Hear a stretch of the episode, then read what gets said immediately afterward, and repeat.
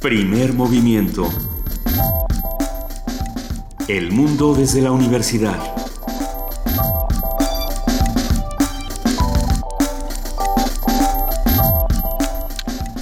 Muy buenos días a todos los que nos están escuchando esta mañana a través del 96.1 de FM Radio UNAM. Estamos arrancando con primer movimiento este primero de septiembre. Muy buen día, querido Benito Taibo, ¿cómo estás? Luisa Iglesias, muy buenos días. Un placer, como siempre, estar contigo en este primer movimiento. Ah, y amanezco hoy con la bonita noticia. Bueno, amanezco, amanecemos todos con la bonita noticia de que utilizó la Cámara de Diputados 3 mil millones de pesos de forma discrecional.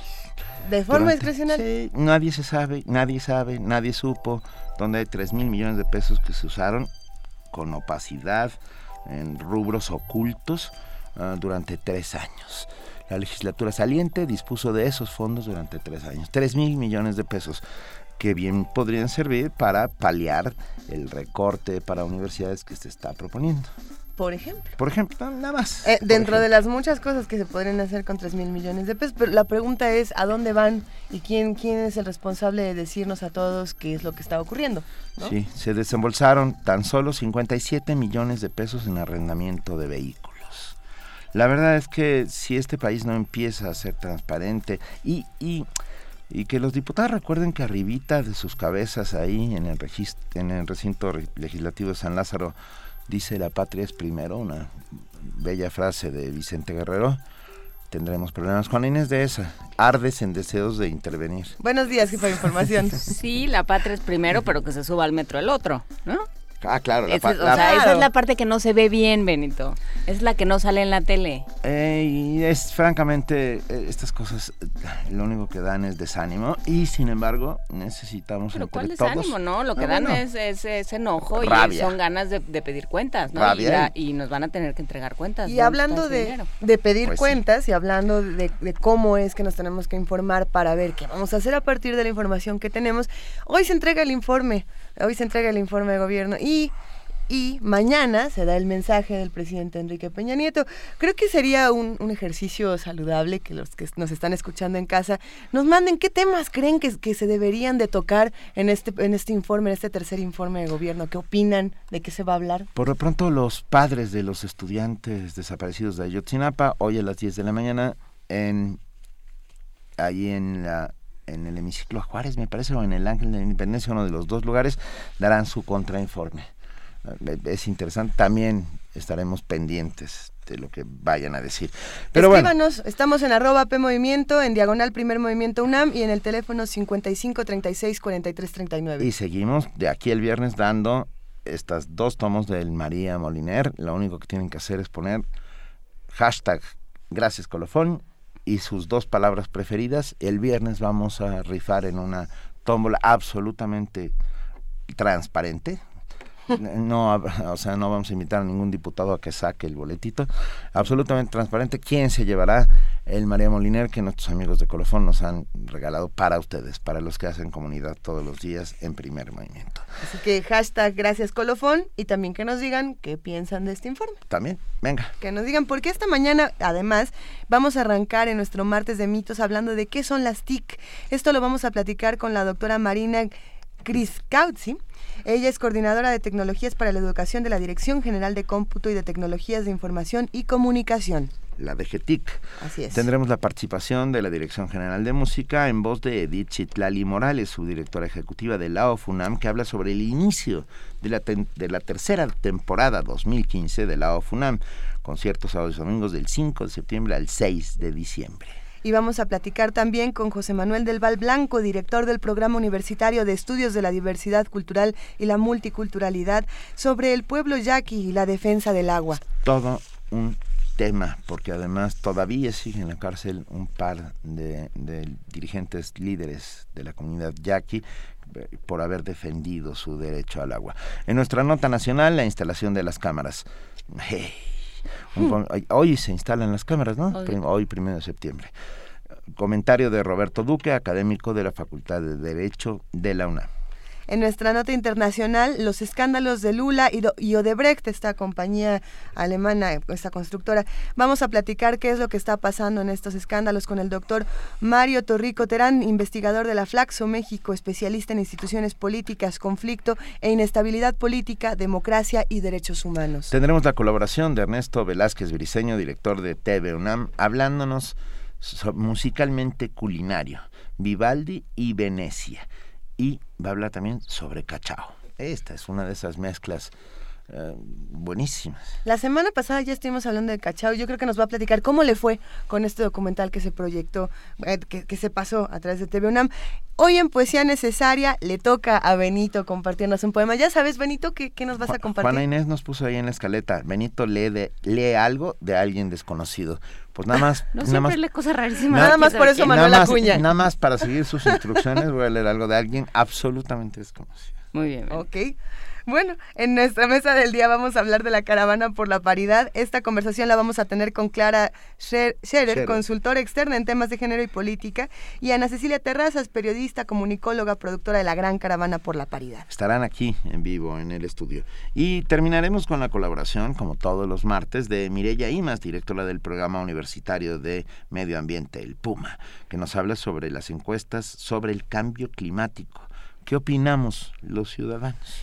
Por ejemplo, vale, vale la pena mencionar que el día de ayer el presidente Barack Obama, el presidente de los Estados Unidos, ya dijo que, que, hay que hacer algo con el cambio climático, cuando Estados Unidos no ha firmado este Tratado de Kyoto desde hace... No, bueno. no pero ya Barack Obama hace un rato que está en eso, espéralo tantito. Bueno, hay muchas cosas. Es que está en muchas cosas, ¿verdad? Ya, ya casi se va, entonces bueno, sí, el cambio climático ya es importante, ahora sí. Pero bueno, siendo las 7 de la mañana con 10 minutos, le damos la más cordial bienvenida a nuestra compañera y amiga Vania Nuche, que nos va a dar el corte informativo. Hola, muy buenos días a Hola. todos. Buen día, Vania.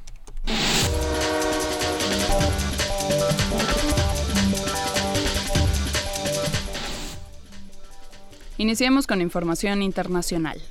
Una manifestación realizada este lunes en Kiev en contra de las reformas de la Constitución de Ucrania dejó un saldo de un policía muerto y 90 heridos.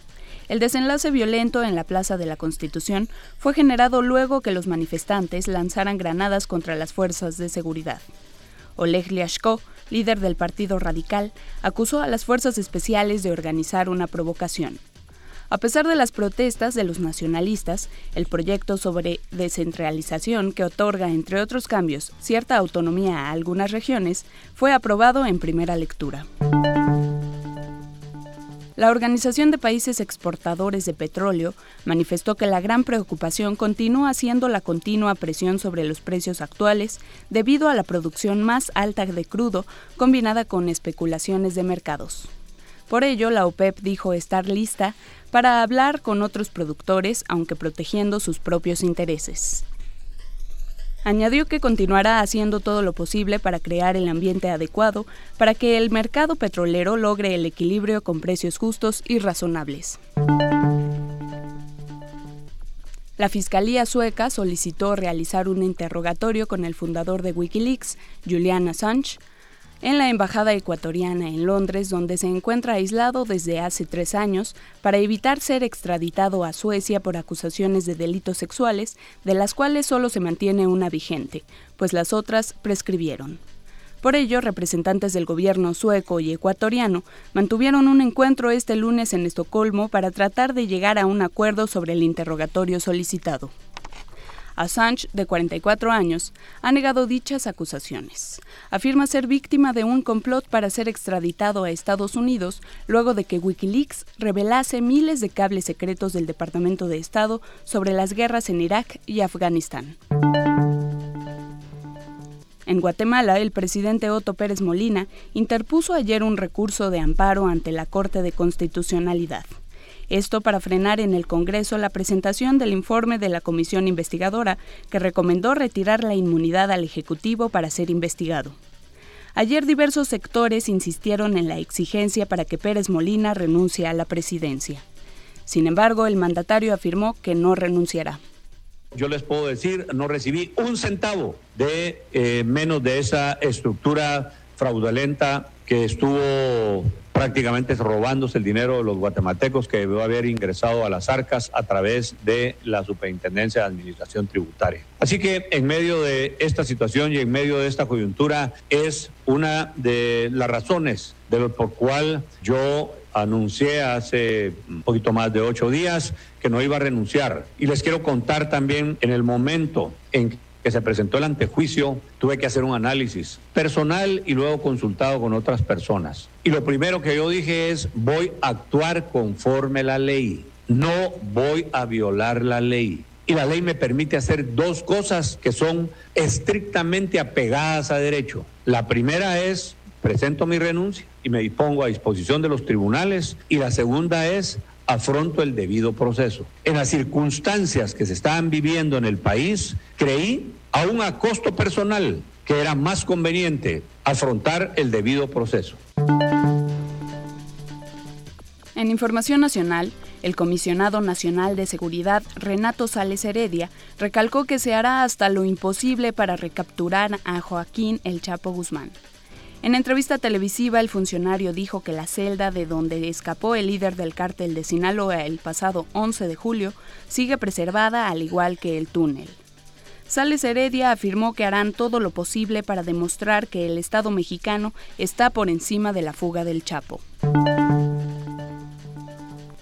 El Instituto Nacional de Transparencia, Acceso a la Información y Protección de Datos Personales instruyó a la Secretaría de Gobernación informar acerca de las empresas mineras que presuntamente están relacionadas con el crimen organizado en Lázaro Cárdenas, Michoacán.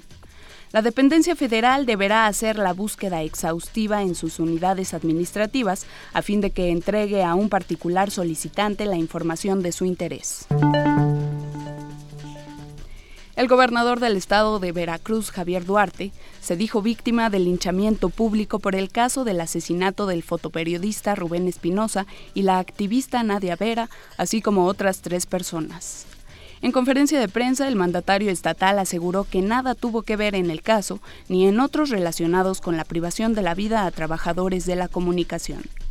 Además, refrendó su disposición y la de su gobierno para colaborar con las autoridades del Distrito Federal para esclarecer el caso.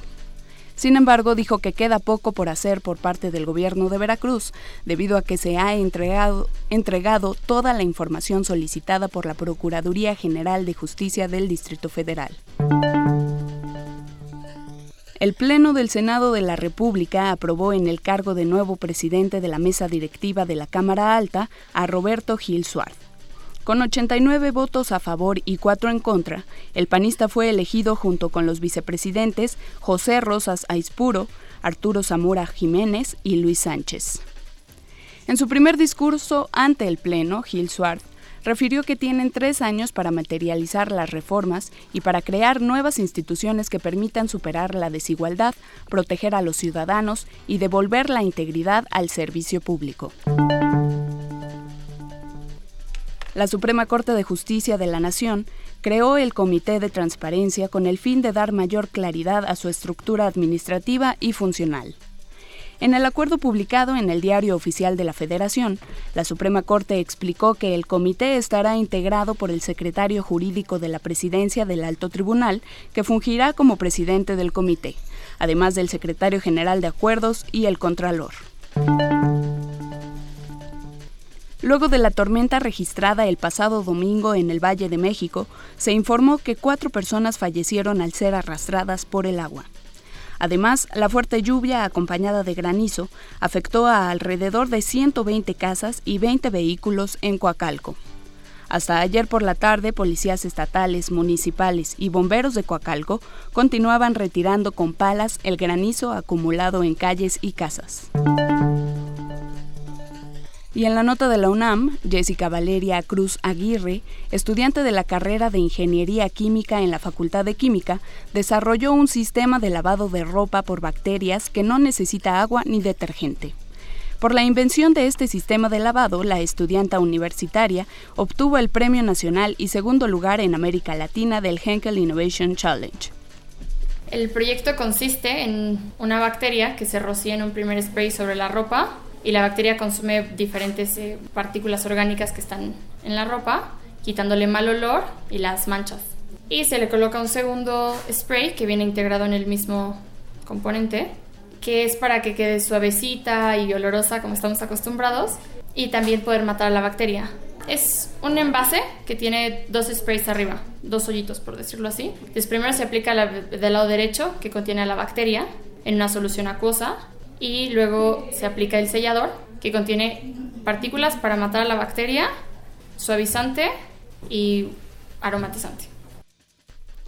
Cabe señalar que una empresa mexicana financiará la investigación en los próximos años para patentar y comercializar el producto.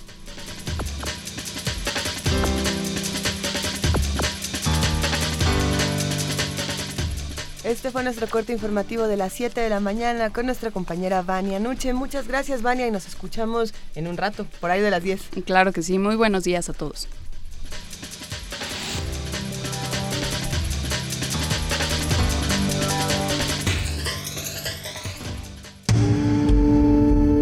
Primer movimiento. Donde todos rugen, el puma ronronea.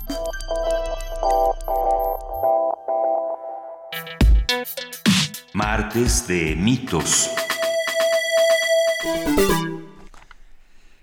Un informe elaborado por el Banco de Desarrollo de América Latina reveló en 2014 que las infraestructuras en tecnología de la comunicación se incrementaron 30% desde 2010 en la región. El documento titulado Hacia la transformación digital de América Latina señala que el sector de las telecomunicaciones representa ya más del 4% del Producto Interno Bruto de la región. Lo anterior demuestra que las denominadas tecnologías de la información y las comunicaciones ocupan un lugar central en la sociedad y en la economía. El concepto de tecnologías de la información Ah, y las comunicaciones surgió como convergencia tecnológica de la electrónica, el software y las infraestructuras de telecomunicaciones. La asociación de estas tres tecnologías dio lugar a una concepción del proceso de la información en el que las comunicaciones abren nuevos horizontes y paradigmas. Nos acompaña en la línea la doctora Marina Kriskowski, coordinadora de tecnologías para la educación de la Dirección General de Cómputo y Tecnologías de Información y Comunicación de GETIC, y con ella vamos a platicar sobre las tecnologías de la información y las comunicaciones, por qué se han puesto de moda, qué va a pasar con ellas. Doctora Marina Kriskowski, buenos días, ¿cómo estás? Hola, buenos días. Muchas gracias por la invitación. No, te agradecemos muchísimo que estés con nosotros a pesar de que sabemos que estás rumbo a la escuela, como, como y no a tu escuela, sino a la de tu hijo. Sí, en las carreras de la mañana como todos. Venga, le mandamos un saludo a tu hijo, que nos que supongo que nos estará oyendo mientras esto sucede. Sí, claro, gracias. Venga. A ver, cuéntanos, ¿por qué se han puesto tan de moda? Este, ¿Y, qué son? ¿Y qué son las TIC? Bueno, ¿Por qué se ha puesto de moda? Primero te vamos a tratar de hacer una definición para entender por qué se pusieron de moda. Eh, le llamamos tecnologías de información y comunicación a lo que todos conocemos como Internet y computadoras y todos los dispositivos que sirven para conectarse a Internet y para comunicarse. Son tecnologías que nos permiten producir, procesar, distribuir y socializar la información y están digamos, todas estas funciones juntas en la misma tecnología, cosas que antes se hacían por separado. Por ejemplo, una máquina de escribir te permite producir la información, pero no comunicarla. En cambio, a través de la computadora y todos los dispositivos parecidos que usamos, podemos hacer todas esas funciones juntas. Y bueno, ¿por qué se pusieron de moda? Creo que por eso, porque aglutinan un conjunto de funciones que antes estaban separadas y permiten que mucha gente pueda, sin ser experto, producir y distribuir información. ¿Y cuáles son entonces las ventajas de tener estos dispositivos donde podemos realizar todas estas tareas? Bueno, ¿cuáles son las, ventajas y cuáles son también los riesgos? Porque distribuir, procesar, crear, producir, eh, son muchas actividades que, que, una misma persona puede realizar ahí. Bueno, las ventajas están en esto, justamente de que una persona puede hacerlo. Sí. Eh, eso ha dado lugar a digamos, a una extensión muy grande de la posibilidad de, de expresarse y de decir lo que uno quiera, ¿no? Y por supuesto con, con la virtud del riesgo. Cualquiera puede decir cualquier cosa, la información se hace pública, circula sin que uno tenga demasiado control sobre ella, ¿no? Y ahí vienen algunos riesgos que tienen que ver con los datos personales y con, con la información personal que se hace fácil compartir y que después eh, se hace difícil controlar y por tanto deja de ser nuestra. Pongo un ejemplo muy común. Eh, podemos publicar todas nuestras fotos en Facebook o en cualquier otra red social, pero perdemos el control sobre esas fotos una vez que las pusimos en la red. Entonces, bueno, tiene ventajas y desventajas. Creo que tiene muchas más ventajas que desventajas, porque el, el hecho de que podamos comunicarnos y podamos eh, distribuir información y podamos expresar opinión es una ventaja que, que si controlamos las desventajas deberíamos aprovechar muy bien. Y en cuanto a procesos cognitivos, Marina Kriskowski, ¿qué es lo que ¿Qué es lo que sucede? Ya no aprendemos, no leemos, no percibimos la información, no, desde luego no adquirimos la información de la misma manera. ¿Qué es lo que ha ido sucediendo con los procesos cognitivos? Mira, esa es una pregunta muy interesante porque de, de inicio y actualmente todavía se le da como, se le atribuyen a las tecnologías eh, transformaciones en los procesos cognitivos que sinceramente no han sido estudiados como para afirmar que nuestra cabeza funciona diferente. Por supuesto que hacemos cosas diferentes. No es lo mismo leer en la pantalla que en el papel. No es lo mismo buscar información en Internet, donde toda la información aparece en un solo soporte, que es la pantalla, y donde no hay objetos como los libros, las revistas, etcétera, que nos permitan distinguir tipos de texto. Pero tanto así como para decir que el proceso cognitivo por el cual se aprende, es decir, por el cual se pasa de un nivel de conocimiento a otro nivel de conocimiento, ha sido transformado por la tecnología, pues realmente no hay ningún estudio que lo pueda, lo permita afirmar. Lo que sí es cierto es que eh, desde muy chiquitos, los niños que tienen acceso a una computadora están en contacto con un mundo de información que el que no tiene acceso no, no puede entrar en contacto. Entonces se producen muchas diferencias culturales, muchas diferencias, digamos, de, de códigos culturales acerca de cómo cómo interpretar la información que tienen que ver con el acceso a estas tecnologías. Me parece que por ahí es más, este, sería más sensato afirmar que hay cambios muy profundos y que eh, pues son cambios que tenemos que atender porque si no las, desigualdades son cada vez más más profundas. Que tienen más que ver con el acceso que, con la forma como se aprende. Exacto. Y bueno, el acceso a la información es determinante para el aprendizaje. Claro y cambia también muchísimo la idea que tenemos, pero nada más la idea, no el proceso de aprendizaje. Es, es, digamos, muy común pensar que el aprendizaje tiene que ver con acceder a la información nada más. Si lo concebimos así, pues sí cambia totalmente, porque el acceso se modifica. pero aprender tiene que ver con apropiarse de la información, transformarla, darle sentido y poder utilizarla para resolver problemas en ese sentido no cambia por la tecnología. Lo que también es cierto, doctora, es que eh, sí, sí los que están en, en, contacto con estas tecnologías pueden interpretar de manera distinta también nuevos lenguajes, ¿no? Por ejemplo, eh, bueno, Marina, tú que tienes hijos en este momento, eh, los memes, por ejemplo, o, los foros en donde se maneja un tipo de información muy particular, con un lenguaje muy particular que para algunos que no están dentro de estas tecnologías se vuelve hasta críptico o, impenetrable en, cierto punto. Y, vaya, ellos ven una imagen como tal, o nosotros vemos una imagen y le damos todo un nuevo significado. Ya ni siquiera necesitamos de, de palabras completas para entender lo que se está queriendo decir en estas imágenes, en estos videos, en estos Vines, por ejemplo, toda la, nueva tecnología que se está desarrollando. ¿Qué opinas sobre eso? Sí, claro. Son nuevos lenguajes, incluso te diría hay nuevos tipos textuales, porque eh, cuando perdón, cuando escribes un mensajito por teléfono, se parece mucho al lenguaje hablado, pero está escrito. Esos son son nuevos nuevos modos de escribir, modos de comunicarse que no existían.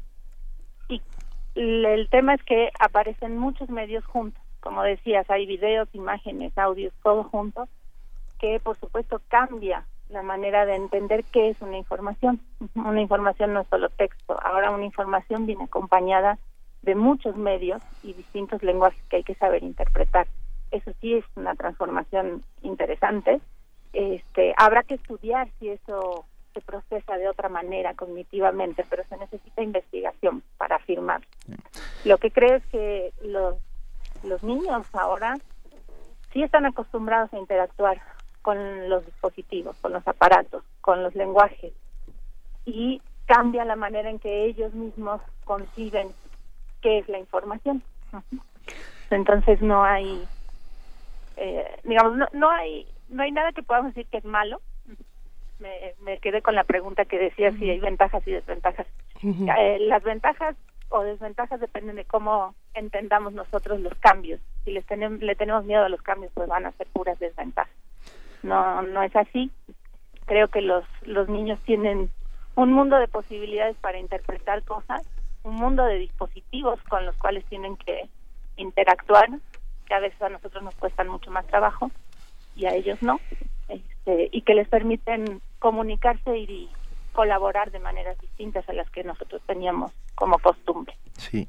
Marina Kriskowski, a, a, mí sabes qué me gusta, me gusta el hecho de la democratización de los medios. Durante siglos los medios de información fueron controlados por grupos o por personas y hoy por hoy es una herramienta accesible que llega a todo el mundo. Pero pero estamos cayendo en la sobreinformación y esta y esta sobreinformación a veces lo único que hace es confundirnos a, la larga las TICs encontrarán algún sistema para hacer una criba de esta información. Ah, y tocaste un punto importante. Mira, eh, sí, sí democratiza en un sentido. Somos muchos más los que ahora tenemos acceso a la información. Somos muchos más que los que sabemos leer y escribir en un sentido amplio, digamos, en ser capaz de interpretar información de manera crítica. Pero realmente no somos todos, ¿no? La, la democratización no es tal en el sentido de que hay muchísima gente que no tiene acceso, muchísima gente que aunque tiene acceso todavía no tiene eh, los códigos culturales que se necesitan para interactuar en estos medios. Este, entonces no no es tan democrática en un sentido. Eh, los grupos de poder que controlan la información todavía existen. Sí. Claro, es mucho menos que en digamos que en un medio televisivo, por ejemplo, ¿no? Donde el, control y el poder sobre la información tienen otras eh, otros eh, mecanismos. Pero bueno, eh, no es cierto que todo en Internet sea tan democrático. No. Por otro lado, pues si la criba sobre la información es una cosa compleja, no no existe. No sé si va a haber, espero que no, porque los filtros vienen asociados al control y al poder siempre. Espero que no, y lo que sí es cierto es que tenemos que educar, educar mucho para que los ciudadanos digitales, digamos, los usuarios, seamos quienes podamos filtrar, seamos quienes podamos discernir qué sirve y qué no sirve, seamos quienes podamos decidir con qué estamos de acuerdo y con qué no, y que no nos creamos cualquier cosa. Que, digamos, esto pasa también con la televisión, no, es nuevo. El tema ahora que sí es nuevo es que pasa con un acceso que no tiene control. Digamos, tú tienes una computadora y un hijo y no tienes manera de controlar qué es lo que va a mirar. A ninguna, de, a ninguna de las dos. Eh, no, ni al hijo ni a la computadora. Entonces, pues sí, eh, lo que tienes que hacer más que controlar, crear los mecanismos por los cuales pueda tomar decisiones y discernir. Claro. Y, eso, bueno, eso es educación. Y en ese sentido hay muchos analfabetas, ¿no? Sí, La educación realmente no llega a, a, todos como quisiéramos que llegara. Y pasa también por eh, quién está generando contenido, eh, ¿no, Marina? Porque yo recuerdo un proyecto eh, de hace como 15 años del Fondo de Cultura en el que tú estabas involucrada, chicos y escritores. Ah, sí este que lo que de lo que se trataba era de poner en contacto a, a un grupo de niños y un escritor que, eh, que iban un poco a la limón, un poco en, en coordinación y en equipo, armando una historia armando una novela que después se publicó en el Fondo de Cultura. Hay varios ejemplos de títulos que salieron de ese proyecto. Y que lo que permitió fue otro acto de lectura, otra comprensión del proceso de escritura y un involucramiento muy distinto y que no hubiera sido posible si no hubieran existido las estas tecnologías, ¿no? Creo que en ese momento todavía era la de GESCA, la, la de GETIC. y este y que no hubiera sido posible de otra forma que entre los niños y el escritor eh, se hizo con Triunfo Arciniegas que está en Venezuela eh, se hizo con escritores aquí en México y con un montón de niños que estaban felices de escribir ellos mismos. Está, bueno, ese proyecto fue una maravilla, realmente. Este, ese tipo de cosas son las que no se pueden hacer sin estas tecnologías.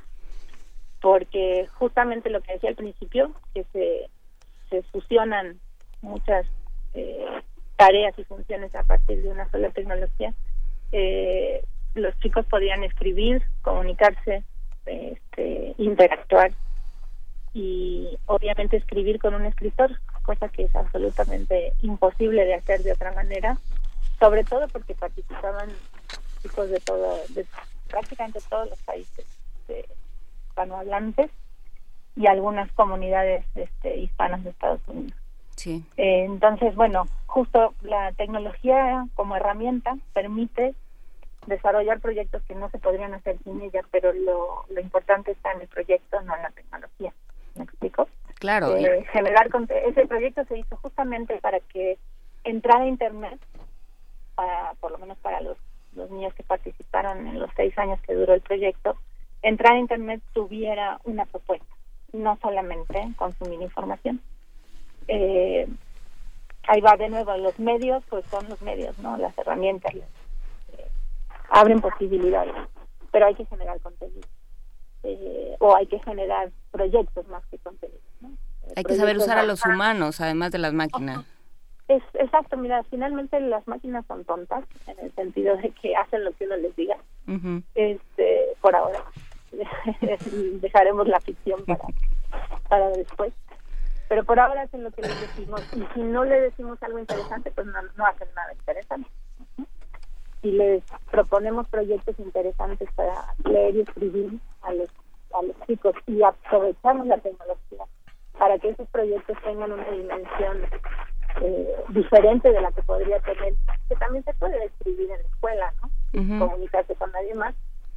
Bueno, pues ahí la tecnología sí se abre. Un mundo nuevo.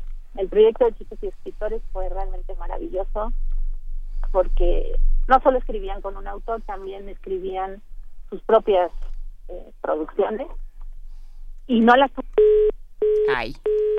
La, la en el trajín escolar.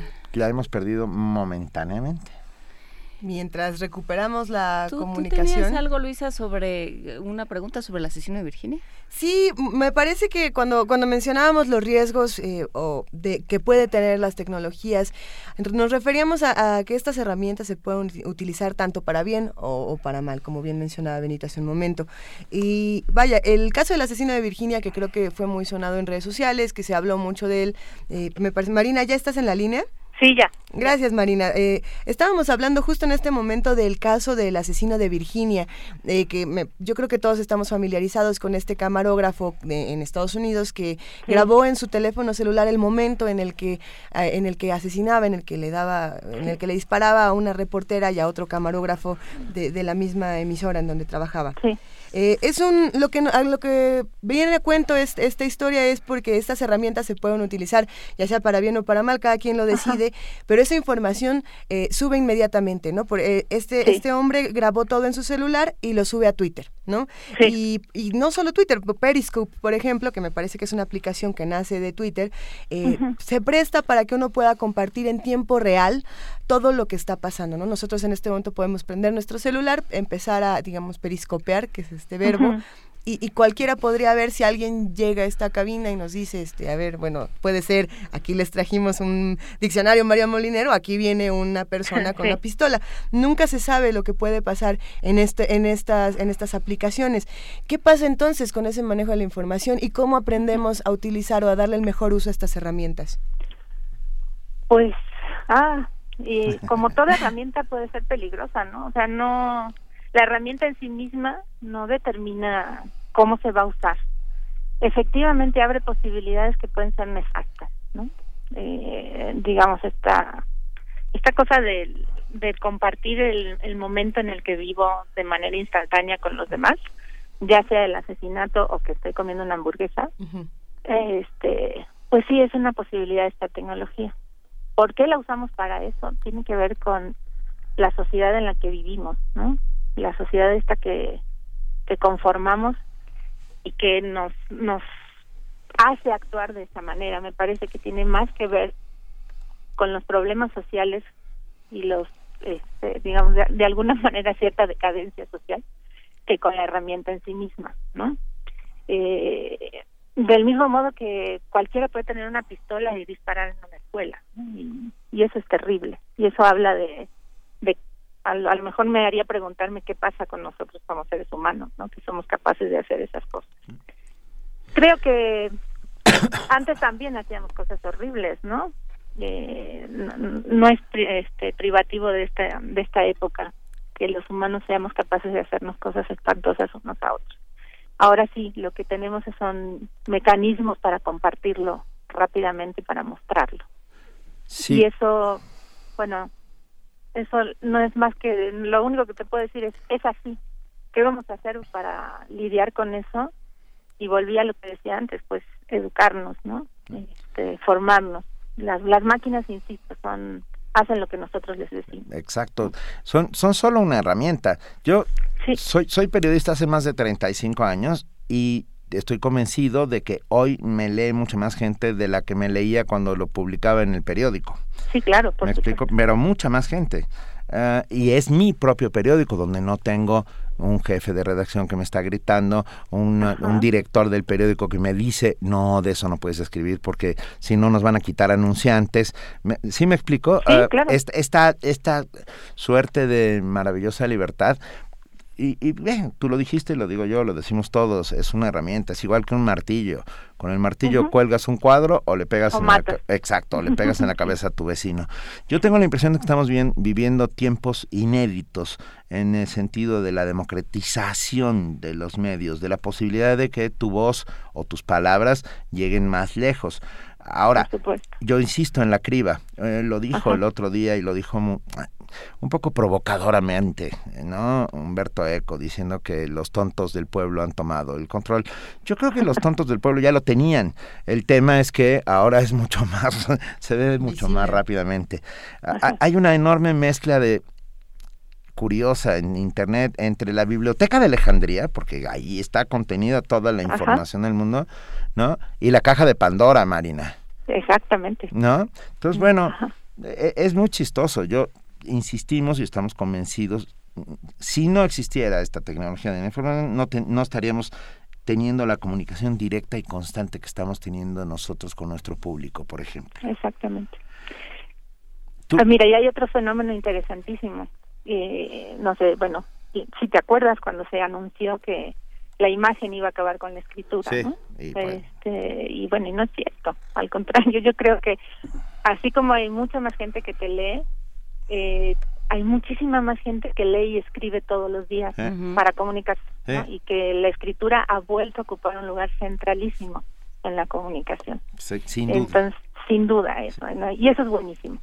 Entonces, este... No, y que los jóvenes leen más gracias a la tecnología. O sea, Benito, por ejemplo, ha estado muy en contacto con estos muchachos, los booktubers, que ya funcionan para, para la recomendación entre pares, ya funcionan a través de, de los medios digitales y, van de una esquina a otra de, de Latinoamérica. Sí, no, no. Entonces, no, por eso, o sea, leemos más, leemos todo el tiempo, aunque no nos demos cuenta. Hay mucha más gente que, que lo puede hacer respecto de otros momentos de la historia de la escritura. Este, es mucho más necesario y por tanto hay que enseñarle a mucha más gente a que pueda realmente leer y escribir en estos medios. Y eso es muy bueno. Y este hay mucha más horizontalidad en la comunicación. Entonces este y eso también es muy bueno. Algunos le tienen miedo no a, a decir ay cómo es posible que cualquiera pueda escribir cualquier cosa y ahí tenemos por ejemplo los los prejuicios con respecto a la Wikipedia por ejemplo no pero bueno sí es la biblioteca de Alejandría y es maravillosa. Y y el hecho de que haya comunidades internacionales de miles de personas trabajando en un proyecto como la Wikipedia es también una cosa inédita ¿no? nadie depende de nadie no hay una institución que lo organiza no está, la, no, está la RAE allá atrás, afortunadamente. y sin embargo, eh, hay hay una forma de organización social para producir esa cantidad de información que es inédita. Esa, esos fenómenos son muy interesantes. Eh. Son todos los fenómenos relacionados con, con el movimiento de software libre, ¿no? que también tiene esa filosofía de por qué te lo voy a vender si lo podemos hacer entre todos. Y como no te lo voy a vender, abro el código y todos podemos colaborar. Y eso es algo que no había pasado. Que eso, por ejemplo, es el caso de las, de las impresoras 3D, que, que los códigos, bueno, sí, eh, son gratuitos. Sí, por ahora. Por ahora, por ahora vamos a ver qué pasa por ahí. Vamos a ver qué pasa porque alguien lo va a querer tratar. Pero bueno, así como este, la tecnología se vende, digamos, tenemos los grandes eh, monopolios de, de los que nos venden sistemas operativos y software, tenemos el, el movimiento paralelo del, Linux y del software libre, ¿no? Y, y bueno, e, ese tipo de movimientos son eh, la parte buena, digamos, ¿no? Así como me decías hace rato, bueno, si un periodista puede filmar, bueno, un camarógrafo puede filmar mientras asesina y es una cosa espantosa y todo el mundo se entera y se, se riega por la red, incluso se dice que es viral, ¿no? Porque todo el mundo lo ve. Pero también hay otros fenómenos, ¿no? Donde la gente se junta para hacer cosas buenas, para hacer cosas interesantes y cosas que benefician a todos. Por supuesto, o, o un artista que está en tiempo real eh, creando una obra y creando belleza, ¿no? Entonces, bueno. Y que la comparte, ¿no? Y que la comparte, que no te cobra la entrada. Una maravilla. Entonces, bueno, el, el tema de lo que lo que decías, pues sí son herramientas y yo insistiría mucho en que lo que importa son las personas, ¿Qué hacemos con las personas? ¿Cómo nos educamos? ¿Cómo, cómo trabajamos con nosotros mismos para usar esas herramientas? Y abre todo perdón, ni nada para pasar un comercial. Este, a eso nos dedicamos en la coordinación de tecnologías para la educación. Ah, eso íbamos. A, a formar, a formar eh, a nuestra comunidad universitaria en el uso ético de la tecnología, en el uso productivo y en el uso para el mejoramiento académico, digamos, para que nuestras funciones dentro de la universidad, de profesores y estudiantes que tienen que ver con aprender, enseñar, investigar, producir conocimiento, se haga un uso interesante de estas tecnologías, un uso productivo. Claro, porque ahí viene otra cosa que nos decía Adam Bildarrain ya para terminar y para abrir otro espacio de comunicación, si nos lo permites otro día, Marina, sobre qué, qué hacemos con esto en la escuela, porque ese es el, el, gran conflicto. El cambio de estrategia. El cambio de estrategia y el cambio de mentalidad para los maestros, sobre todo a, los, en los primeros niveles. Mira, en, a todos los maestros. este, mira, con tecnologías, esto, esto me parece importante resaltarlo. Con estas tecnologías puedes enseñar igual que siempre. La tecnología solita no hace cambiar ninguna estrategia de enseñanza. Eh. Se puede eh, ser este expositivo, se puede ser este transmisor de información con una hermosa presentación electrónica, cinco videos y, y de todas maneras el maestro está hablando y los alumnos escuchando. Entonces el cambio en la estrategia de enseñanza, que es muy necesario, hay que hacerlo, pero no depende de nada más de la tecnología. Hay que introducir la tecnología y además mostrar cómo se pueden hacer otras cosas, se deben hacer, porque los, los chicos sí ya vienen con otra manera de interactuar. eh, el, problema que estamos teniendo es que hay, hay chicos que en casa juegan, por ejemplo, eh, a través de Internet, metidos todo, eligen el servidor donde van a entrar y juegan todos al mismo tiempo un juego en tiempo real, ¿no? Y llegan a la escuela y les prohíben sacar cualquier aparatito tecnológico, agarran un libro de texto totalmente lineal y todos leen lo mismo, ¿no? Y todos contestan la misma pregunta. Y entonces se produce una distancia abismal. Hay una distopía, sí.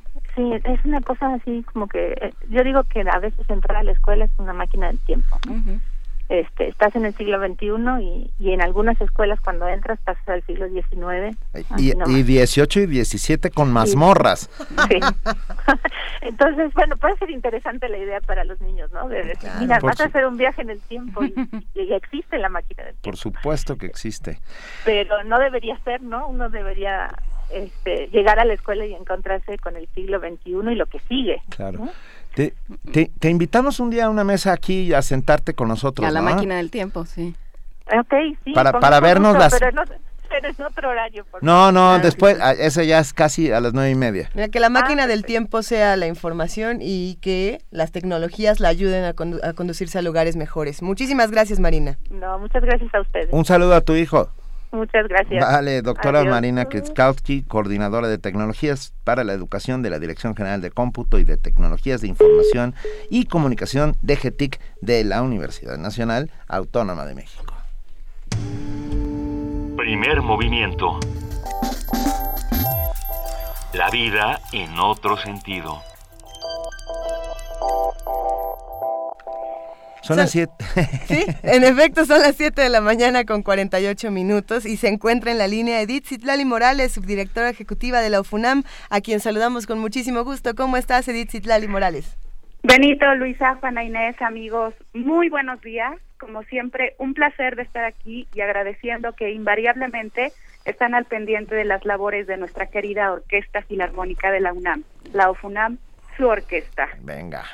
El día de hoy vengo aquí a invitarlos a todos ustedes y a todo su amable auditorio a que asistan a nuestro primer concierto de la tercera temporada 2015. Este sábado 5 y domingo 6 de septiembre reanudamos nuestras actividades musicales, como saben, en nuestra sede, la Sala Nezahualcóyotl. Les comento que iniciamos temporada con un programa lleno de encanto y belleza. Bajo la dirección de nuestro director artístico, el maestro Jean Lassam Kenny, tendremos un concierto en verdad hermoso. Eh, ¿Qué mejor obra para comenzar nuestra temporada que una de las favoritas del repertorio orquestal? El preludio y la muerte de amor de Tristana y Solda del compositor alemán Richard Wagner. ¿Qué te parece, Benito? Ah, una delicia, ¿no? No, bueno, yo yo soy yo soy wagneriano 100%. A mí las a mí las las óperas italianas me gustan menos. Pero bueno, y Tristana y Solda es una maravilla que te hace es una delicia. Bullir la sangre y, que la piel se te enchine, vamos. Así es, pues para todos aquellos, espero que hayas venido, que vinieron la temporada pasada a deleitarse con el segundo acto de esta ópera y que se quedaron con las ganas de escuchar este momento tan maravilloso, pues ahora la OFUNAM abre con él este concierto y con esto nuestra tercera temporada. Seguido de Wagner, tendremos el placer de escuchar al clarinetista italiano Giampiero Sobrino. Él va a deleitarnos con el concierto para clarinete de Johannes Brahms. Bueno, ojo, Brahms no escribió este concierto como tal. En su versión original es la sonata para piano y clarinete número uno. Pero el maestro Luciano Berio hizo una bella orquestación de esta sonata, convirtiéndola en un atractivo concierto para clarinete y orquesta. En la segunda parte de nuestro concierto descubriremos una obra que no se interpreta tan frecuentemente en las salas de concierto. Del compositor francés Claude Debussy escucharemos la Versos Heroic, o si traducimos al español sería algo así como Canción de cuna para un héroe o Canción de cuna heroica. Es una pieza que fue compuesta en 1914 como un homenaje al rey Alberto I de Bélgica y sus soldados. Es una pieza muy mística, mm, pero bueno, definitivamente muy interesante, pues como todos los trabajos de Debussy. Exacto, como todo Debussy, que era, que sigue siendo una piedra angular en la música. Es, eh, así es, este, ¿quién es Luisa? Luisa, siempre me confundo, Luisa, gracias. pues les comento, para cerrar nuestro primer concierto de temporada y para seguir conmemorando el año dual México-Reino Unido, seguimos nosotros de fiesta, la UFUNAM nos ofrece cuatro obras del gran compositor inglés Edward Elgar. Carillón es una pieza compuesta también en 1914, como la de Debussy. El poema sinfónico Suspiros, que es una obra realmente encantadora y verdaderamente les prometo, arranca suspiros al escucharla. En lo personal me gusta muchísimo. Y culminaremos este concierto con dos de las piezas representativas de este compositor inglés, con las marchas Pompa y Circunstancia, la número 3 y la número 4. ¿Qué les parece, Luisa, Juana Inés? ¿Vendrán a escucharnos el próximo domingo 5 a las 20 horas o el domingo 6 a las 12 del día? Por, por supuesto, no, no tenemos que estar ahí.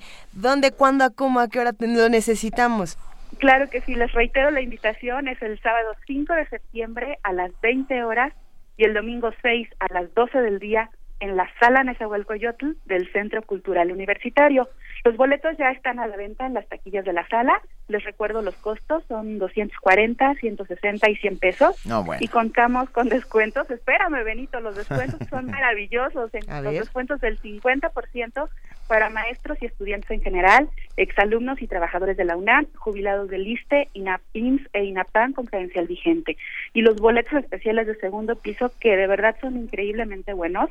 El boleto familiar que consta de cuatro boletos por 100 pesos y el boleto de estudiante de segundo piso de 40 pesos. No hay pretexto, Ningún- verdad. Ningún pretexto. Y además, perdón, un domingo levantarse, desayunar rico y a las 20 para las 12 llegar al Centro Cultural Universitario, a, mí me pone de muy buen humor. Mira, Benito, yo, bueno, voy a hacer este, propaganda de, de, de, de un, de un edificio que está al lado. Venir a desayunar al Muca es increíble. A no se come súper rico, se Al- desayuna súper rico y bastante, a un precio bastante módico. Ahí en- Entonces, al lado, al lado de la sala, Sí, pueden a- venir al museo, desayunar y venirse a la sala de Nezahualcóyotl, es increíble. ¿Por qué no? Yo creo que yo creo que es una cita. Yo creo que muchos de nosotros ya vamos a estar por allá. La verdad es que va a estar muy lleno. Yo creo que hay que tomar precauciones y comprar nuestros boletos desde ahora. Así es, ya están a la venta. Y bueno, los invito también a consultar la programación de toda nuestra tercera temporada, que de verdad está increíblemente bella. La encontramos en nuestra nueva página de internet, www.musica.unam.mx.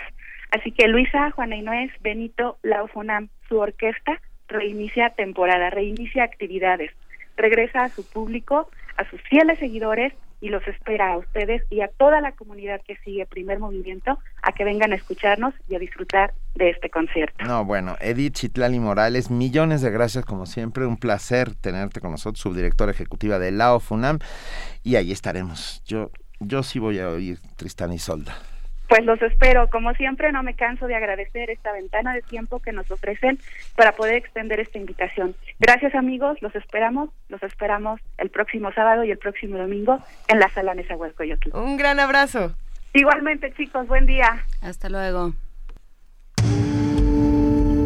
Primer movimiento. Donde la raza habla.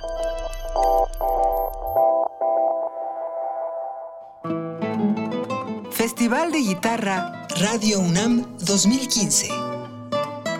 Del 7 al 11 de septiembre, disfruta de la música de Aleph Duo.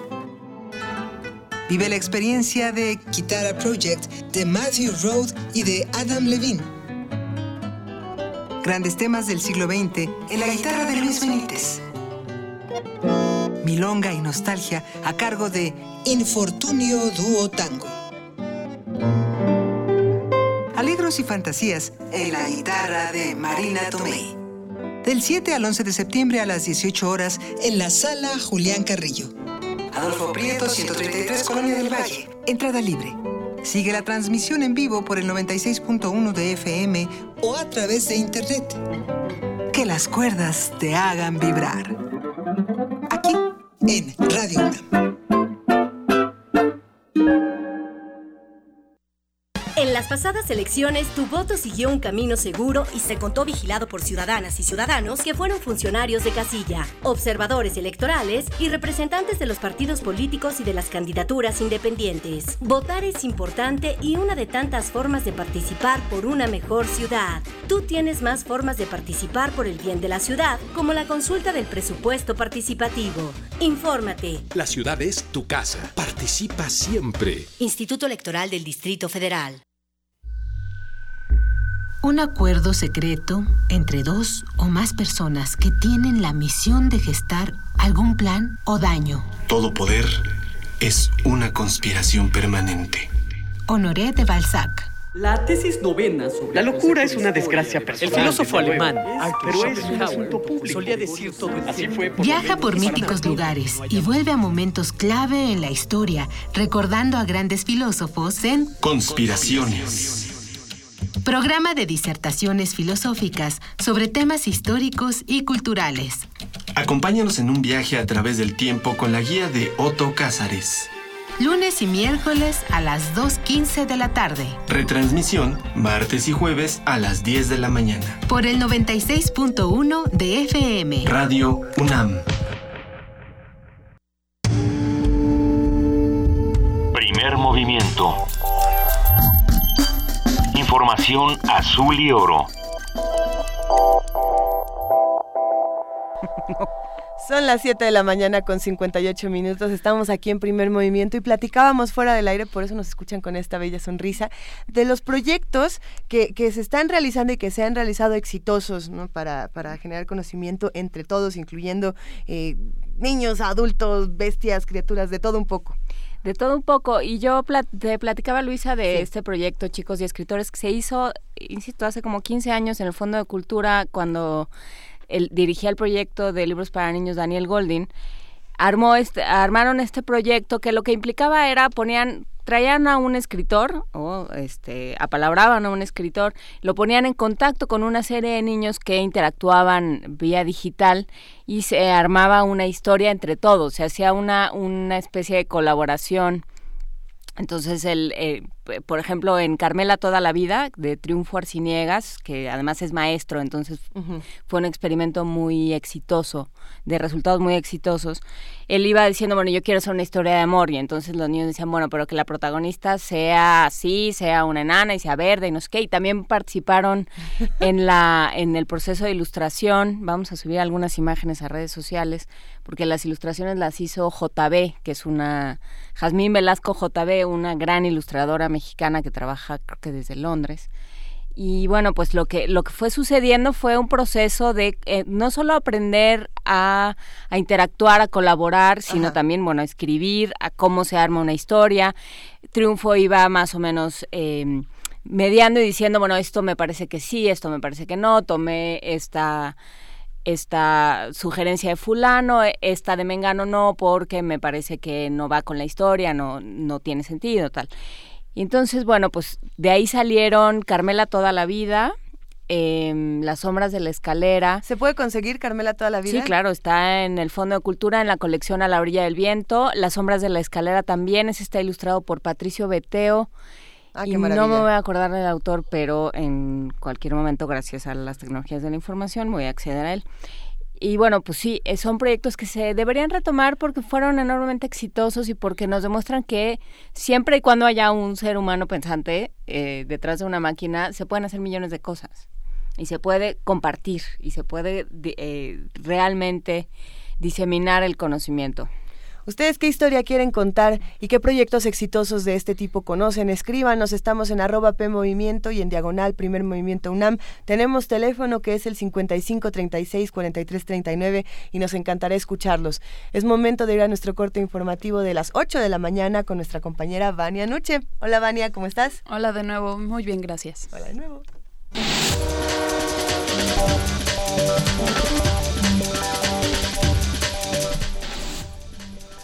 La OEA rechazó convocar una reunión de cancilleres para abordar la crisis entre Colombia y Venezuela.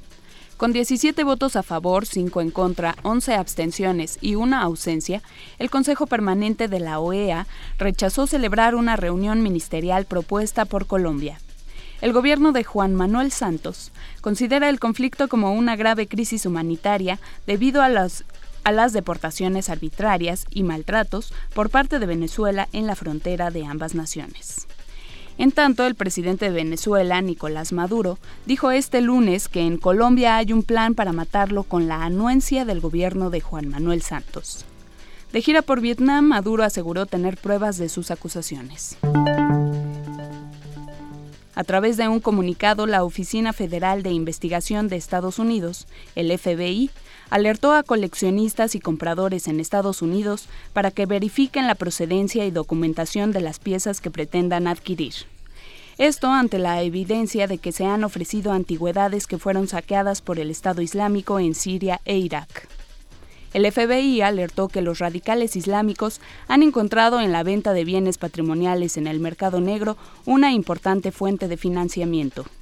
Estos actos de saqueo y destrucción de varios de los principales sitios arqueológicos al norte de Irak y Siria, que desde enero ha cometido el grupo islamista, han sido considerados por la UNESCO como crímenes de guerra.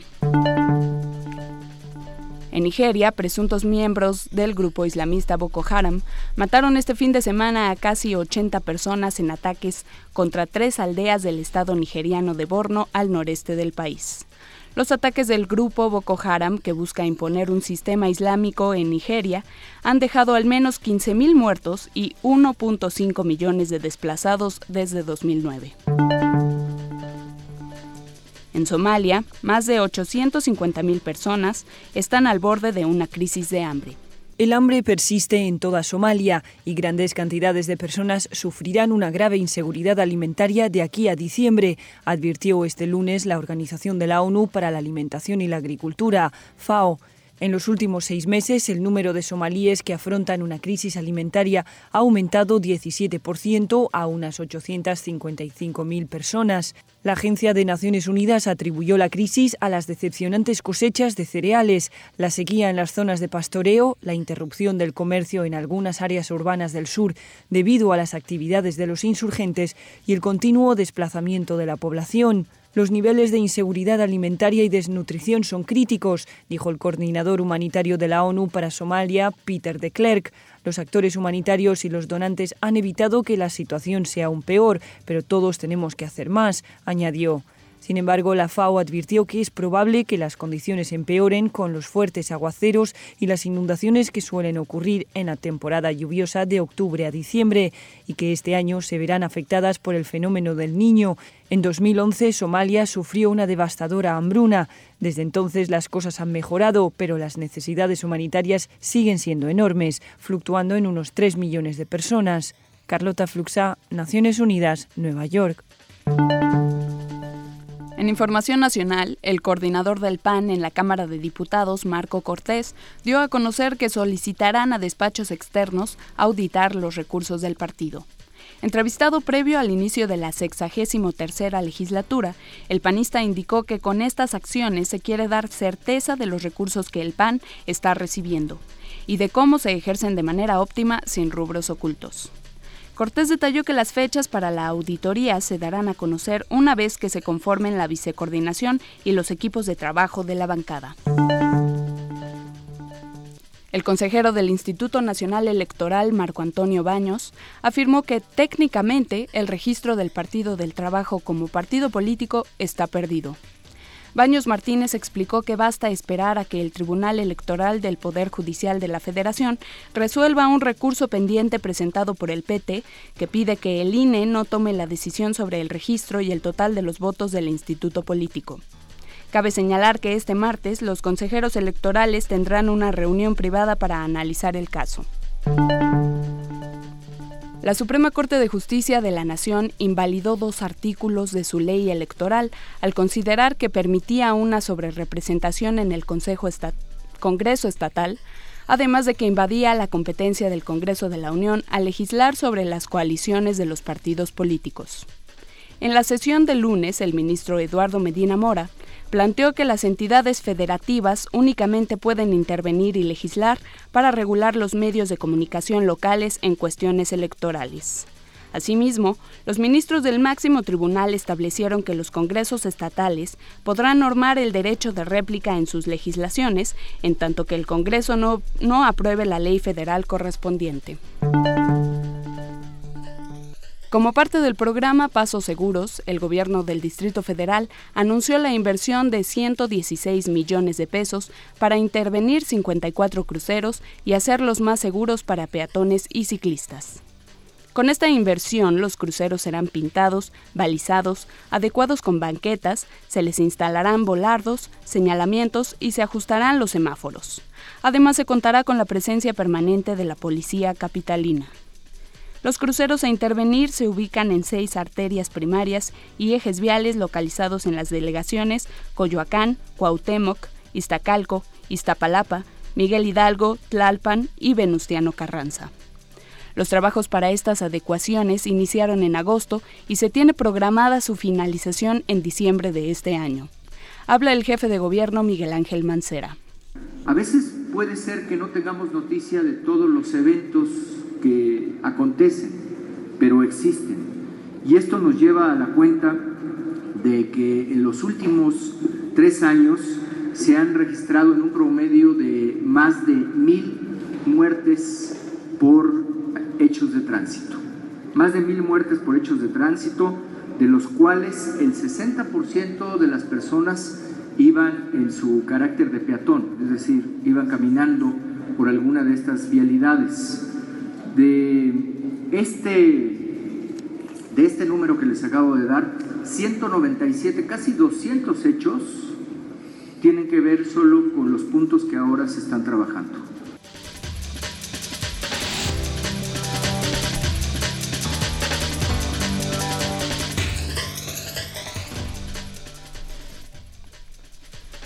Siendo las 8 de la mañana con 8 minutos, agradecemos enormemente a nuestra compañera Vania Nuche por este corte informativo y nos seguimos viendo por aquí, Vania.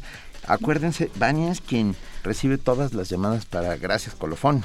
Ajá. Así que sus dos palabras, su nombre completo. Por diles, favor. diles, diles, diles. que Por tú- favor, manden gracias colofón, su nombre completo a nuestras redes sociales o a nuestro correo electrónico primermovimientounam@gmail.com. Tienen hasta el viernes, bueno, hasta el jueves en la noche para que el viernes hagamos la rifa. Mira, Manolo Sige acaba de mandar, gracias Colofón, Serrat Yupanqui. Esas son sus dos palabras preferidas.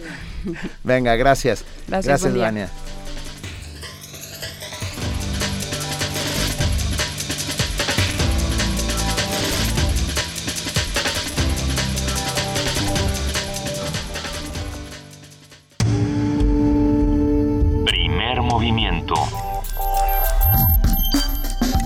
Donde la raza habla. Y como todos los martes, ya se encuentra en la línea José del Val Blanco, director del Programa Universitario de Estudios de la Diversidad Cultural y la Multiculturalidad. ¿Cómo estás, José del Val? Muy buenos días. ¿Qué tal? ¿Cómo están? Buenos días. Estamos muy contentos, como siempre, de hablar contigo y además hoy con este tema que traes que es francamente importante porque ha habido cosas nuevas. Vas a hablarnos sobre el pueblo yaqui y la defensa del agua, ¿no es así? Exactamente. Venga. Mira, lo- el, el, el- el- lo que está pasando con el pueblo yaqui es significativo en sí mismo para el pueblo, para México y a, y a nivel global, ¿eh? porque lo que muestra aquí ya es una guerra por el agua, ¿no? Esencialmente una guerra por el agua. Una guerra en que las empresas transnacionales exigen agua, agua gratis prácticamente, ¿no? Y el Estado mexicano lo que está haciendo es creando las condiciones para quitársela a los pueblos, ¿no? El caso del pueblo yaqui es muy importante por esto, porque el pueblo yaqui tiene el, el- el decreto presidencial del, de eh, Lázaro Cárdenas, en donde establece que la mitad del, del, del, de la, eh, del flujo del agua de la, del- de la presa sea para, para los pueblos yaqui y la otra mitad para que el Estado la, la, la distribuya como quiera. ¿no?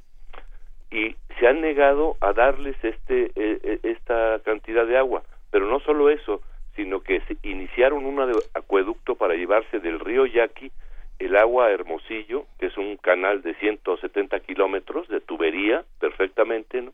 que los yaquis desde hace varios años empezaron a cuestionar de que se iban a llevar su agua y se estaban llevando su agua. Fueron hasta la Suprema Corte y la Suprema Corte dio instrucciones de que pararan la obra y no la han parado. Y no la han parado y ha habido varios ya señalamientos de la, de, de la Corte al respecto y no la paran. No solo eso, había metieron a la cárcel a dos de los líderes principales, a Mario Luna y Fernando Jiménez. Francisco, Fernando. Y Fernando estuvo aquí recientemente en el Festival de, de, de la Ciudad de México de las Diversidades y estuvieron planteando sus problemas, ¿no? Lo tuvieron un año preso, todavía Mario Luna está preso efectivamente, ¿no?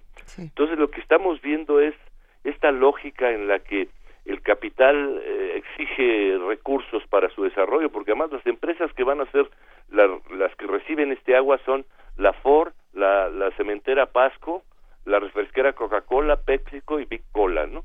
Eh, o sea, para ellos, para, para la fabricación de refrescos para, y para las empresas, se están llevando el agua de lo que es de los mayos, ¿no? Y además que la ley se los da en propiedad, efectivamente, ¿no? No establecen una negociación que sería lo más eh, eh, adecuado, ¿no? El agua es de ustedes, por, pero por decreto presidencial, efectivamente, en propiedad, entonces vamos a hacer una negociación y les vamos a pagar lo que vamos a comprar, ¿no?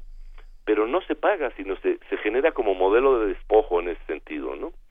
y entonces es así como los los yaquis están saben perfectamente que si les quitan el agua les quitan la vida ya evidentemente no tienen posibilidad no de reproducir ni su cultura ni su vida ni nada efectivamente no Claro.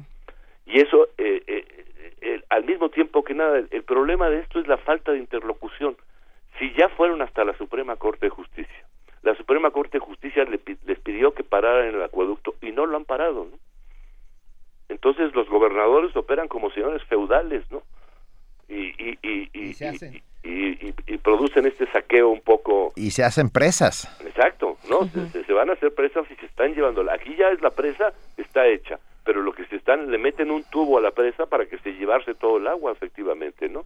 Mencionas algo importante, José del Valle, es la falta de interlocución, que quizá es lo que está generando tantos, tantos problemas en nuestro país. Pero en este caso en particular, me parece que la falta de interlocución ya hasta se está quedando corta porque es casi, casi bastante tarde para este asunto. No, no solo es tarde, sino que eh, un poco es este reflejo de que, de que con quién hablan ellos, ¿no? Sí. Ya no, no hay una autoridad que dé la cara, ¿no?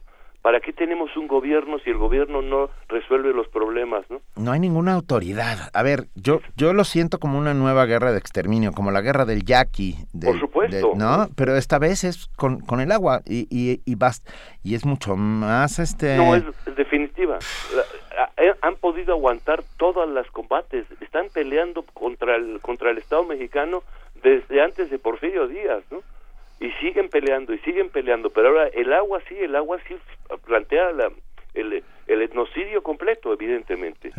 Eh, Y además es, es que además son varios los grupos que están en, en ahí, en la- y tienen el mismo problema en otro también a los a los guarijíos se les están quitando también el agua con una presa efectivamente no están los seris los pápagos los cucapalos quicapú los yaquis y, y los mayos todos en el estado de Sonora y todos sometidos al mismo tipo de etnocidio ¿no? Eh, efectivo no con la complicidad del estado no yo no diría más complicidad sino un poco la acción directa del estado no ¿Qué, qué alternativas le quedan entonces al pueblo yaqui? pues al pueblo ya aquí lo que ha estado haciendo han parado llevan eh, tres años parando carreteras Así y eso es. pero ya metieron a la cárcel a dos no acusándolos así de robo de camioneta y tonterías así no de las que hace el estado cuando quiere eh, atrapar a alguien en ese sentido no pero no hay eh, eh, lo que vuelvo al punto no dónde está la eh, interlocución de la sociedad con el estado en la defensa de sus derechos no no no están pidiendo limosna no están pidiendo que por favor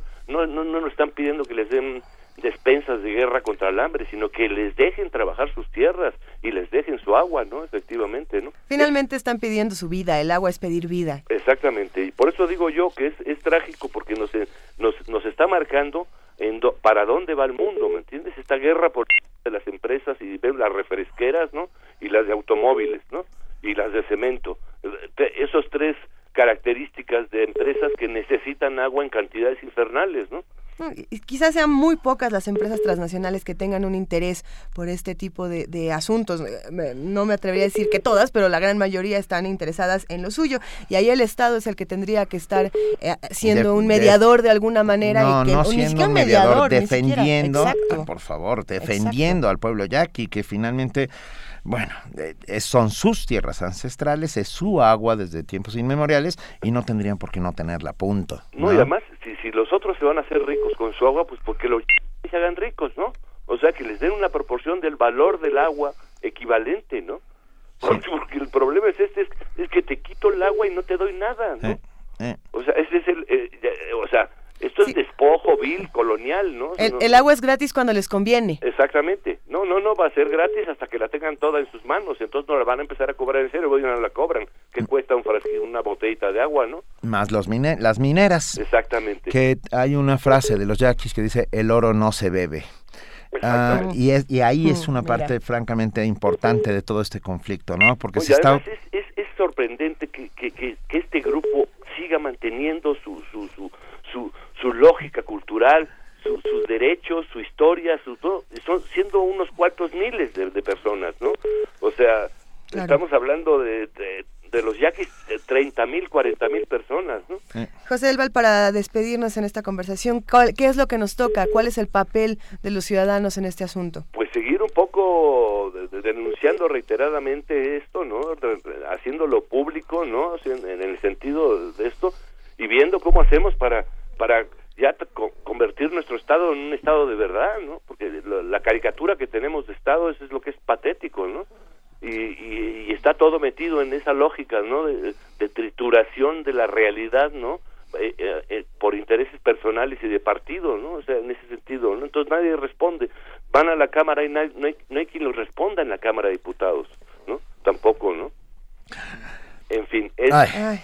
es, es, es, es el México de hoy, ¿no? El que está, estamos viendo, ¿no? Y digo, sí. es clave porque aquí lo que se va a producir en muy poco tiempo es un etnocidio, ¿no? Y eso es una categoría, eh, en el caso de los yaquis va a ser genocidio porque van a acabar con ellos, Así es. evidentemente, ¿no? Así es. Y tenemos todos que impedirlo. Eh, que impedirlo y además un poco eh, exigir responsabilidades. Ya necesitamos instalar tribunales populares, ¿no? Para, para que toda esta gente que está cometiendo que actos criminales, pues ya empiece a dar cuentas de ello, ¿no? O sea, es- Sí, el, el problema, como bien dice Juan Ramírez Marín, que nos escribe, eh, no es la interlocución, sino la corrupción y la impunidad.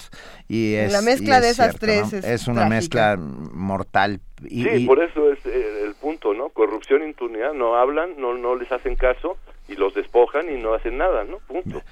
Ese es el punto. José Manuel del Val Blanco, director del Programa Universitario de Estudios de la Diversidad Cultural y la Multiculturalidad de la UNAM. Muchas gracias como todos los martes. Gracias a ustedes. Un abrazo. Estamos. Hasta luego. Primer movimiento. Donde todos rugen, el puma ronronea.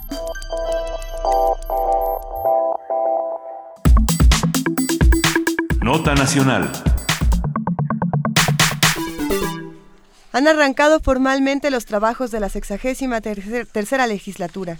En la Cámara de Diputados, a través de voto directo y secreto, se aprobó con 444 a favor, 12 en contra y 32 abstenciones que el perredista Jesús Zambrano fuera el presidente de la mesa directiva. En tanto, en la Cámara de Senadores, con 89 votos a favor y 4 en contra, el legislador del Partido Acción Nacional, Roberto Gil Suart, fue elegido como presidente del Senado.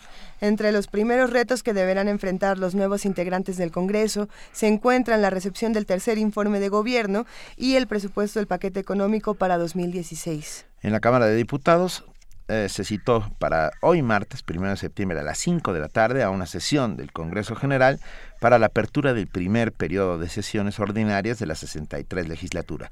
En San Lázaro, este mismo día, se recibirá el tercer informe de gobierno del presidente de la República. Sobre las nuevas cámaras, lo que podemos esperar de ellas y los pendientes que tendrán que atender, hoy nos brinda su análisis Roberto Duque, él es académico de la Facultad de Derecho de la UNAM.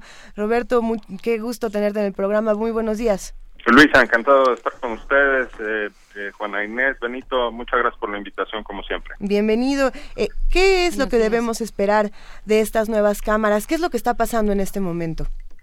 Pues mira, yo la prioridad la pondría, ayer decía precisamente Roberto Gil, ahora que ustedes comentaban, decía que hay dos prioridades, que son la austeridad y la transparencia. A mí me parecen excelentes ideas, ojalá que eso sea realidad, pero yo agregaría urgentemente una un eh, componente adicional que es la legalidad. Exacto. Porque los diputados y los senadores en este país lamentablemente se encuentran en la ilegalidad.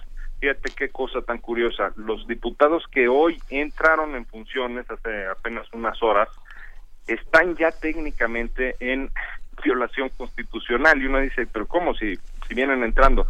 Sí, nada más que se eh, eh, adentran a un Congreso que está en eh, cuando menos 22 violaciones constitucionales claras, inobjetables a la ley, porque eh, entre las múltiples maneras de violar la Constitución que tristemente tiene nuestro Congreso está la de incumplir los plazos que ellos mismos se ponen, los plazos constitucionales. Hacen una reforma constitucional, ponen una, un plazo para hacer la legislación secundaria que materializará esa reforma y eso ya no llega nunca, esa ya eh, nos la quedan debiendo. Eh, y lo mismo pasa con ciertos cargos eh, públicos para integrar correctamente los órganos constitucionales del Estado, como es, por ejemplo, ahora el Tribunal Electoral, que está funcionando incompleto porque el Senado no eh, se tomó eh, pues en serio eh, la obligación constitucional que tiene o que tenía para nombrar en el mes de abril al, eh, a- al, al magistrado faltante. Y esto es muy frecuente en México, un poder legislativo que se encuentra pues en la ilegalidad. Y por eso eh, eh, hoy mismo estamos por presentar ahí en la universidad, en el Instituto de Investigaciones Jurídicas, el instrumento que se llama violómetro constitucional. Y ahí es en donde tenemos eh, caso por caso cada una de las violaciones de nuestro Congreso de la Unión a la Constitución y a la ley. Sí, Roberto, justamente por eso también queríamos hablar contigo y te va, eh, vamos a emplazar para que hablemos con más con más calma y desahogo del, del asunto la semana que entra.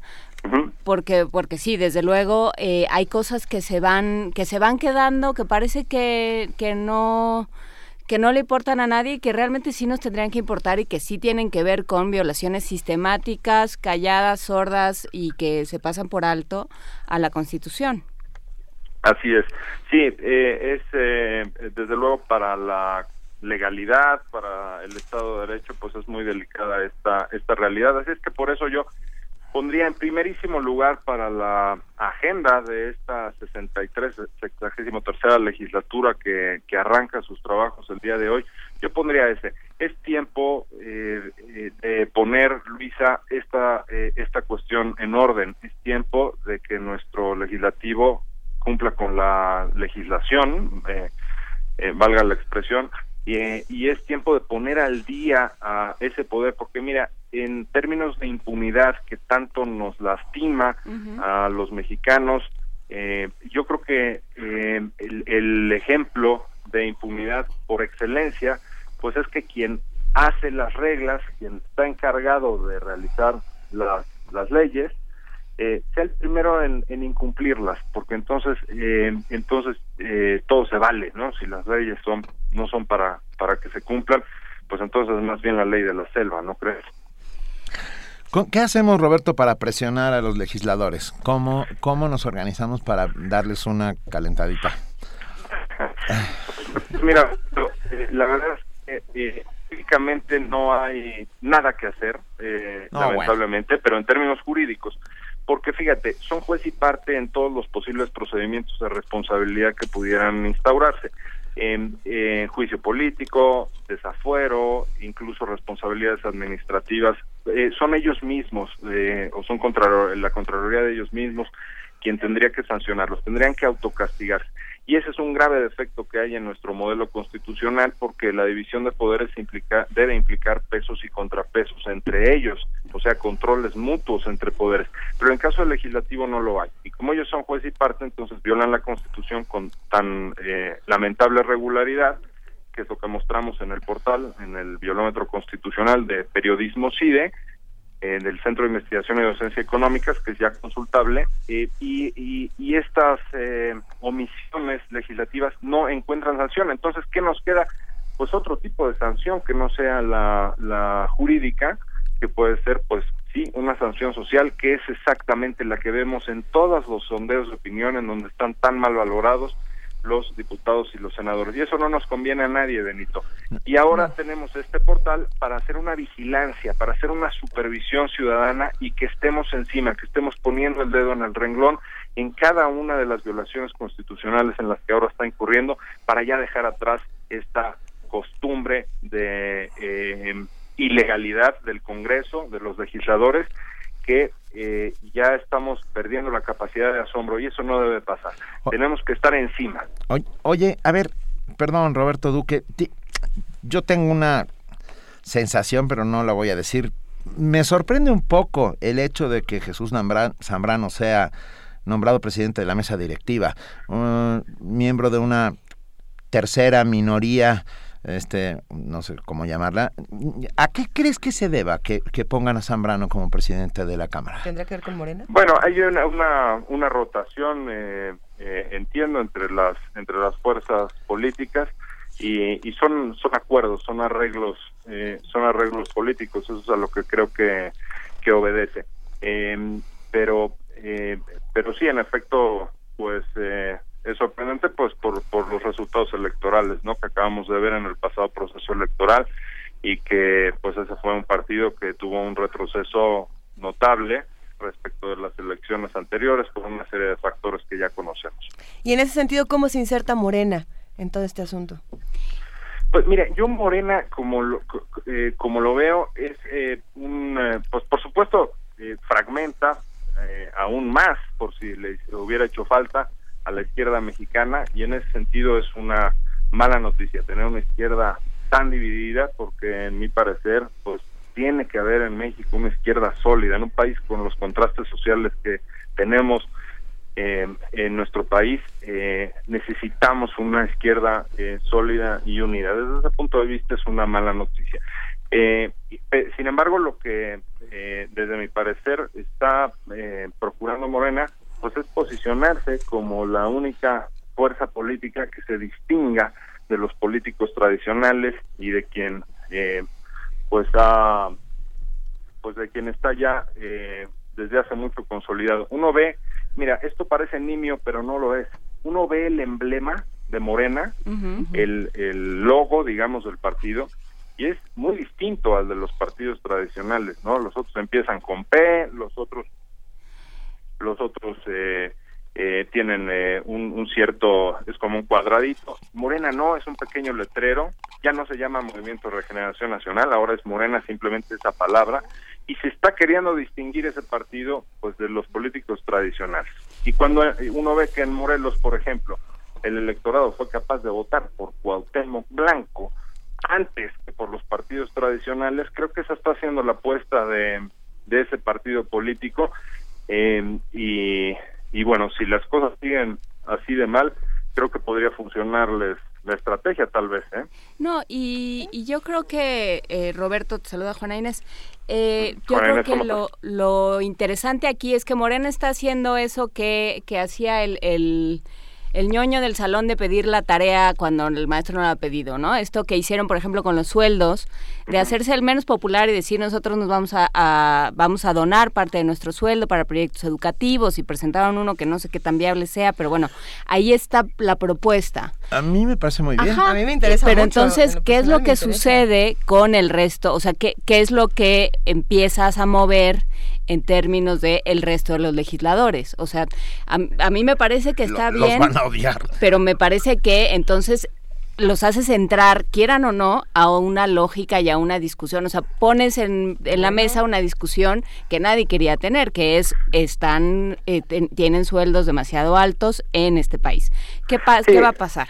Por supuesto, es eh, eh, un despropósito que tengan esa vida palaciega nuestros legisladores federales, máxima que como estamos viendo, pues no cumplen con sus eh, eh, deber, con su deber básico, como es el de apegarse a la legalidad.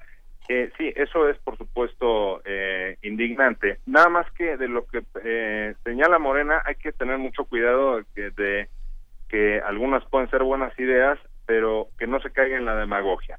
Porque si a nosotros llega un partido político y nos dice que el dinero que estaba destinado para eh, eh, los gastos ordinarios de un partido político ahora lo va a destinar a, construir escuelas o construir hospitales, eh, eso es claramente demagógico porque está ese dinero está destinado para una cosa. O sea, si a un partido político le dan del presupuesto eh, una eh, una cantidad para el funcionamiento ordinario, la discusión tendría que ser que, reduzcamos, si es que nos parece excesivo, que a mí me parece excesivo lo que reciben los partidos políticos en México, eh, pero no eh, de pronto hacer lo que lo que uno quiera con, con el dinero. Entonces hay también este componente, hay que ser cuidadosos en el análisis, me parece a mí, porque se presta también a eh, pues este discurso mm, populista y demagógico. Entonces, yo lo que esperaría es que estas propuestas de austeridad, de reducción de gastos eh,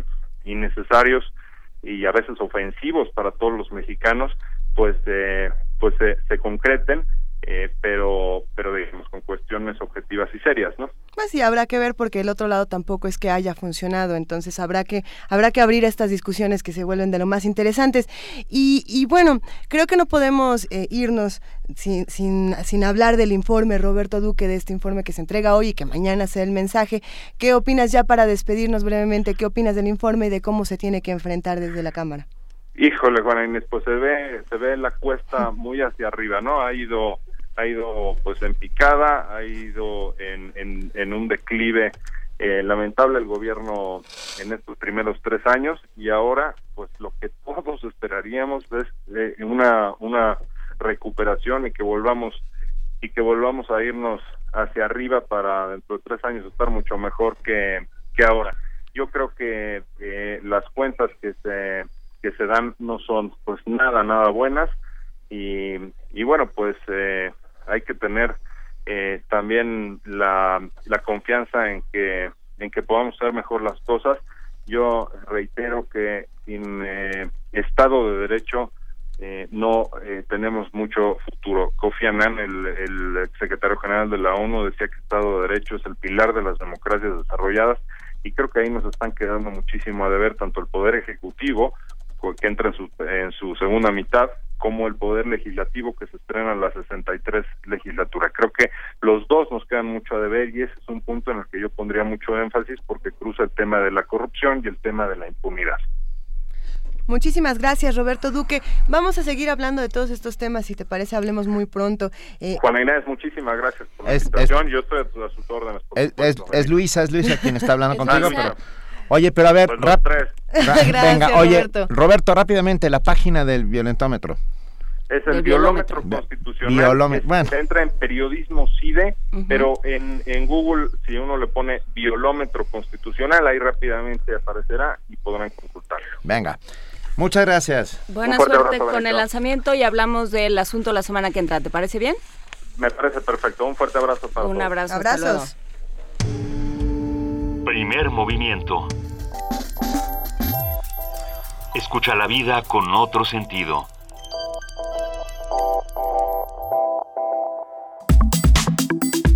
Nota Internacional. Una publicación brasileña acusó al expresidente Luis Ignacio Lula da Silva de actuar en Cuba como auspiciador de la mayor firma de ingeniería de Brasil, Odebrecht, que construyó una terminal de contenedores en el puerto de Mariel, de la isla. En la edición de esta semana, bajo el título Nuestro hombre en La Habana, la revista Época citó documentos de diplomáticos brasileños sobre las visitas de Lula a Cuba después de que dejó la presidencia del país. En tanto, José Crispiniano, portavoz del Instituto Lula, calificó el artículo de época como ofensivo y malicioso y aseguró que esas son actividades normales, entre comillas. El expresidente no hizo nada ilegal y estuvo discutiendo garantías soberanas para préstamos a Cuba en una reunión donde estuvo presente un diplomático, según dijo. Lula está siendo investigado por haber usado de manera impropia su influencia para beneficiar a Odebrecht, cuyo multimillonario presidente ejecutivo, Marcelo Odebrecht, fue arrestado en junio como parte de las investigaciones por el escándalo de sobornos y favores políticos centrados en la empresa petrolera estatal Petrobras. Un análisis de la nota y de lo que se ha dicho sobre el caso de Brecht en Brasil la brinda esta mañana el doctor Mario Torrico Terán, investigador de Flaxo México, especialista en instituciones políticas, conflicto e inestabilidad política de democracia y derechos humanos. Doctor Mario Torrico Terán, muy buenos días, gracias por acompañarnos esta mañana. Buenos días, un saludo para todos ustedes. Hablemos de lo que está sucediendo en este momento en Brasil. ¿Cómo se está viviendo este tema que, que sin duda es un escándalo que tiene mucho de dónde, de dónde discutir? Bueno, Brasil en el último tiempo está viviendo eh, en escándalo tras escándalo de corrupción. Sí. Eh, bueno, hace hace pocos años salió el tema del mensalao, que eran los los este, las los pagos eh, ilegales a los miembros del Congreso eh, y en los eh, por lo cual hay gente del Partido de los Trabajadores de Lula en la cárcel. el año pasado salió el tema de Petrobras, no, Sí. una un, digamos este la firma de contratos, pagos de sobornos, etcétera siendo Petrobras lo que significa para Brasil. A ver, para que pongamos en comparación, Petrobras es más grande que Pemex y Petrobras aporta muchos más recursos al, a la economía brasilera de lo que aporta Pemex a, la economía mexicana. Eh, entonces, el, la corrupción en esa empresa ha sido muy grande. Eh, muchos afirman que era imposible que la actual presidenta Rousseff no sepa de, de, esos casos de corrupción, dado que en esa época ella era ministra de Energía. Y ahora sale el tema el tema del expresidente Lula, eh, que se lo acusa de, de, de promover eh, a, esta, a esta empresa, Obredec, eh, en otros países, ¿no? Eh, con parece, bueno, a, ahí sí la, empresa reconoció que pagó que, que, pagó algunos pasajes a Lula da Silva, pero pues este, el, el Instituto Lula eh, señala que, que, que, esto es este como, como una trama para perjudicar a Lula da Silva, quien por cierto hace pocos días eh, anunció que va a regresar a la política, posiblemente buscando una nueva candidatura en el 2018.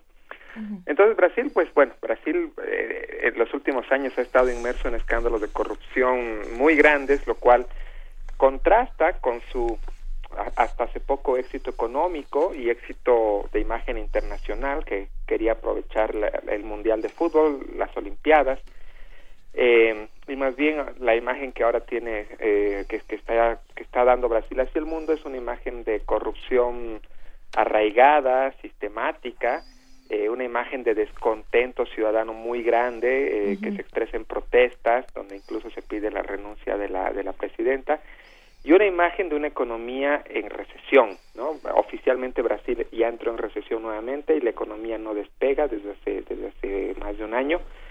Entonces son situaciones que eh, no colaboran sin duda alguna para eh, la toma de decisiones del gobierno eh, en condiciones de, estabilidad y, y, la implementación de políticas que necesita, ¿no?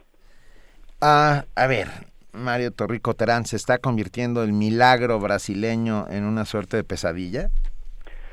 Sí, bueno, habría que preguntar si el milagro brasileño, pues efectivamente fue un milagro, ¿no? O, si, o, o si, existió o solamente claro. fue una ilusión.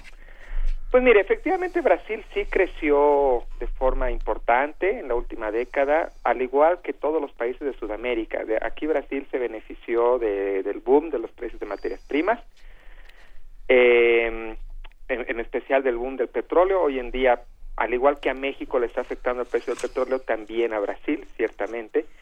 Eh, pero lo que no lo que lo que no logró solucionar Brasil fue los grandes niveles de desigualdad que existen. La pobreza sí bajó, eh, pero dado los niveles de desigualdad, eh, eso se, la desigualdad se expresa en malestar y ese malestar se está expresando en las calles.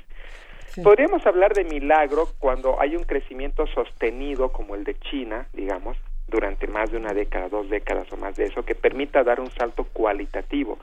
En este caso, Brasil ha tenido avances, pero yo no me animaría a decir que ha tenido un salto cualitativo hacia un nivel de desarrollo más alto. ¿no? Brasil tiene una economía grande, porque es un país grande y porque es un país muy poblado. Brasil tiene más de 200 millones de habitantes. Uh -huh pero buena parte de esos pues están viven en la margen en la marginal, marginalidad e incluso se ha, se ha, estado dando noticias en el último tiempo de prácticas policiales abusivas en contra de las minorías negras etcétera entonces todo eso que supuestamente en un país desarrollado pues no ocurre no eh, sí pues en, en realidad habría que cuestionarse el término milagro brasileño pero no tampoco tampoco iría al otro lado a que, a que, a que Brasil está viviendo una pesadilla brasileña no Brasil está viviendo un periodo difícil con escándalos de corrupción al igual que en México y al igual que en muchos otros países que tienen que ver con básicamente que el sistema político funciona con base en la corrupción eso es algo que, que tenemos que entender uh -huh. para México y para Brasil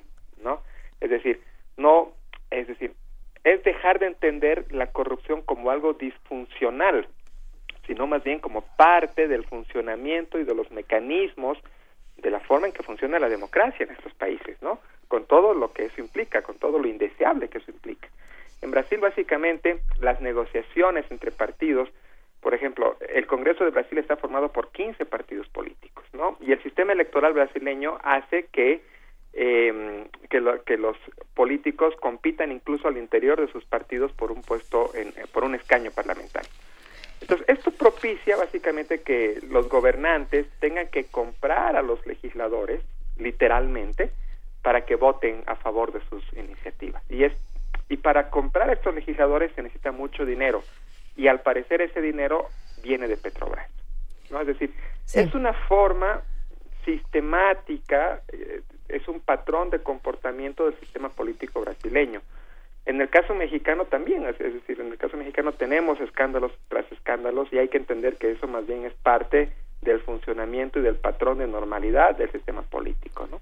Pensando en esto que dices, Mario Torrico, pues sí, la corrupción en Brasil tiene, tiene toda una historia, eh, digamos, podemos decir que es estructural, vaya, ¿no? Eh, pero, ¿por qué hay casos en donde sí se juzga y hay casos en donde no? Es decir, donde las clases privilegiadas económicamente de pronto dicen, bueno, a este sí o a este no. Es decir, ¿de, de quién? ¿Cuáles son los intereses que se están afectando en el caso de Odebrecht? Bueno, sin duda alguna, esto depende de la cercanía de, digamos, de los gobernantes o de los políticos con determinados grupos de poder económico. En uh -huh. este caso, es claro que eh, Lula da Silva, eh, la presidenta Rousseff y el propio Partido de los Trabajadores no es del agrado de ciertas élites económicas. Esto es cierto. Hay ciertas revistas, como la revista Bella, por ejemplo, que es la que más ha insistido en, en la publicación de estos escándalos, ciertas revistas que tienen una línea política clara, ¿no? Eh, y en este caso es contraria al actual gobierno de Brasil. Pero bueno, no hay que extrañarnos de eso, o sea, en realidad los periódicos tienen su, su, agenda, las revistas tienen su agenda y su línea política. Eh, lo que hay que preguntarnos, o sea, que tenga su línea política no significa que, que, que esos eh, que esa corrupción no exista, no significa que esos sobornos no existan, ¿no? Eh, en ese sentido, que se destape un escándalo y no otros, pues ciertamente depende de la lejanía o la cercanía con ciertos grupos de poder económico, con ciertas élites, ¿no? Pero bueno, esto no significa, otra vez repito, que las cosas que se están haciendo sean limpias eh, y que se están y que se están disfrazando como que fueran sucias, es decir, siempre siempre va a haber el pretexto de que me quieren perjudicar, eh, hay una trama, hay una conspiración en mi contra, etcétera pero bueno, tú también tuviste que colaborar para que para que haya todo eso, ¿no? Pues sí. Ah, Mario Torrico Terán, investigador de Flaxo México. De- déjame preguntarte, ya para ir cerrando esta conversación, y te agradecemos muchísimo haber estado con nosotros. ¿Tú piensas que estos escándalos, el caso Petrobras, el caso actual de Odebrecht, ponen en riesgo ah, al Partido de los Trabajadores y a la propia presidenta Dilma Rousseff? ¿Tú piensas que habrá una suerte de juicio político contra ella o la, candidatura de Lula da Silva para el 2018? Mira, yo creo que todo, o sea, ahorita hay mucha incertidumbre. Estos habrá que ver si estos escándalos escalan hasta un juicio a Lula da Silva. En este momento eh, el, tema está en investigación. Eh, y también habrá que ver si escala hacia un juicio político a, a Dilma Rousseff. Yo no creo que escale ese nivel. Finalmente el Partido de los Trabajadores no es un partido menor, es un partido con una estructura muy grande, con una base muy fuerte. Yo creo que Dilma Rousseff sí va a concluir su mandato. Lo que, lo, a ver, lo que ciertamente hay que preguntarnos es si la economía brasileña va a despegar. En la ciencia política, lo que hemos, la evidencia, lo que nos muestra sistemáticamente es que puede haber mucho descontento con la clase política en cuanto a la corrupción, en cuanto a las negociaciones oscuras, pero si la economía despega, si la economía despega y, y la economía está bien, la gente puede reelegir a políticos corruptos. Esto es una evidencia que, o sea, esto es una evidencia que, que, que cada vez está más clara, ¿no? Eh, la gente también vota pragmáticamente, ¿no? Eh, y, y es uno de los, digamos, de los, de los quebraderos de cabeza para nosotros con el tema de la democracia. Si la economía de Brasil no despega, ciertamente es muy probable, yo diría lo más probable, es que el Partido de los Trabajadores pierda el poder en la próxima elección presidencial. ¿no? Ya le costó mucho a Dilma Rousseff ganar la última elección eh, y con todo lo, lo que significa que un presidente se reelija, básicamente so- solamente hay un caso en América Latina en que un presidente que buscó la reelección no se reeligió, que fue en República Dominicana. Dilma Rousseff casi logra ser el segundo caso. Entonces, en ese, en ese, en ese sentido, si la economía brasileña no despega en los próximos años, y, y, y, y visto lo que está sucediendo con los precios del petróleo, parece que le va a costar mucho, pues sí, lo más probable es que pierdan el poder, pero por la vía electoral. Venga. Pues muchísimas gracias, Mario Torrico Terán, investigador de Flaxo México. Estaremos muy pendientes de lo que vaya pasando y hablaremos próximamente si se sabe más de lo que está sucediendo. Bueno, muchas gracias a ustedes y un saludo a la audiencia. Gracias. Mil gracias. Hasta luego. Primer movimiento. La vida en otro sentido.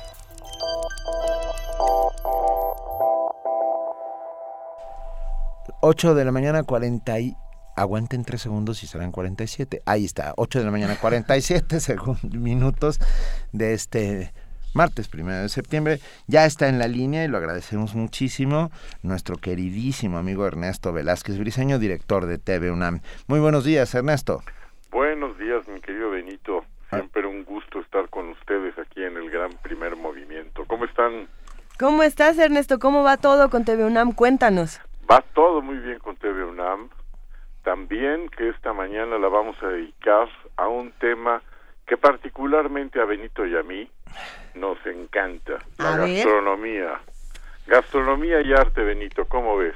Delicioso. Me, me gusta. Ah, Es desde luego conocido por muchos de nuestros radioescuchas eh, que la gastronomía, que es un arte, que es que hay que ser verdaderamente artista para ser un gran eh, chef, eh, tiene ligas y tiene nexos muy cercanos con muchos creadores. Ya eh, baste citar el gran recetario de Leonardo da Vinci, eh, o Que, perdón, que entre paréntesis es imposible de hacer cualquiera de las recetas, ¿eh? Sí, bueno. Sale pura cochinada. Bueno, lo que sí es que tenía seguramente algunos niveles de colesterol bastante No, bueno. sospechosos porque eh, su, sus gustos eran particularmente eh, eh, pecados o, o- o criticados por la medicina contemporánea. Pero déjenme decirles que también hay otros, bueno, quizá un gran amigo de Benito, de la familia Taibo Vázquez Montalbán, lo recordamos todos a ese extrañadísimo escritor español que tiene unos libros prodigiosos sobre la cocina española, eh, la cantidad de poetas que han escrito también sobre la gastronomía, sobre la comida, pero en esta ocasión en TV UNAM la sorpresa de tener un ciclo cuyo nombre es musicalmente culinario. Y lo que vamos a hacer es pasarles documentales a partir de este miércoles, todos los miércoles a las nueve de la noche, con una repetición los domingos a las siete de la noche, con las historias de Vivaldi, Haydn, Mozart, eh, Rossini, Berlioz y la gastronomía. Vamos a ir buscando a través de la vida de ellos y de su música también Wow. sus filiaciones gastronómicas. Quizá el más famoso de todos, no sé si te parezca, Benito, Luisa, si les parezca, es desde luego Rossini. Los- el, el, eh, las- la comida y los platillos que inventó Rossini todavía se encuentran en, en los restaurantes con mucha frecuencia. Y para quien no ha desayunado, baste citar una que encontré en donde Pierre Lascan, el pastelero del príncipe Carlos III de, Mo- de Mónaco, refería esta receta de, macar- de macarrones de Rossini que me parece verdaderamente maravilloso. Una vez cocidos, les inyectaba foie gras con una jeringa y volvía a pasarlos por el fuego con mantequilla y una mezcla de queso parmesano y de queso gruyère. ¿Cómo ven? Yo no he Lo- lo ac- desayunado. Yo, Yo, lo yo sí acabo de apuntar ah, y, y mis carótidas están empezando a moverse. Pues de verdad que, que para todos aquellos que son de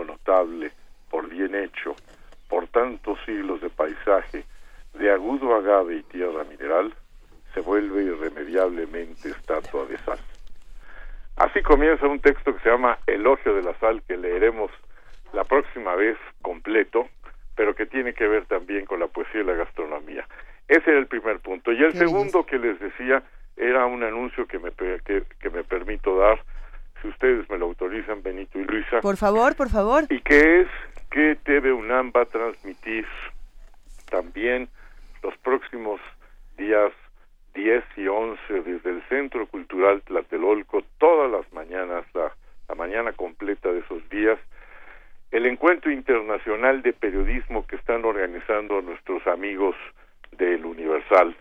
Y me interesa mucho comentárselo a nuestros radioescuchas rápidamente de primer movimiento, porque eh, se tendrá en un solo lugar a Fernando Sabater, a Nelly de Piñón, a Manuel Castells, a la gran Elena Poniatowska, a Juan Villoro, a Federico Reyes Heroles, a, Man- a Francisco Valdés Ugalde, eh, Adriana Malvido, eh, a Jacqueline Pechard, a Amparo Casas, es decir, a una cauda extraordinaria de pensadores hablando sobre el periodismo contemporáneo, el periodismo del siglo XXI.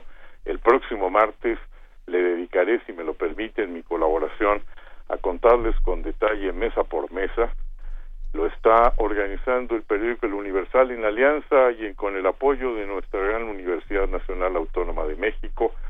Será transmitido por TV UNAM, pero la entrada es libre, de tal suerte que nuestra invitación para que quienes quieran conocer el programa deta- detallado se metan a la página encuentro de periodismo el universal.mx.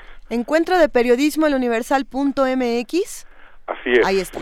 Ahí está, para que vean el programa detallado de esto que va a ser un suceso fantástico desde el Centro Cultural Universitario Tlatelolco. Venga, suena muy bien.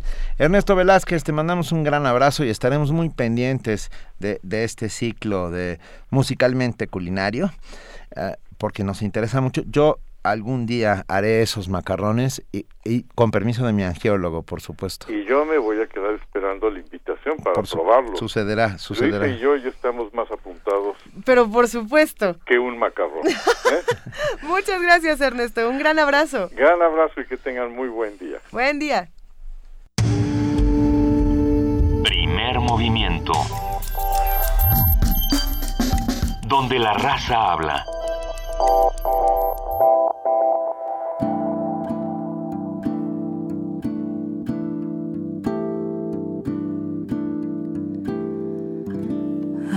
Recherche d'une métaphore perdue dans les pleurs d'un enfant perdu.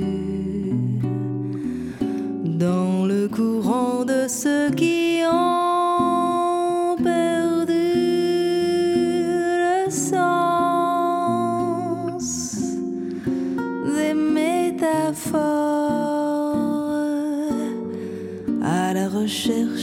me.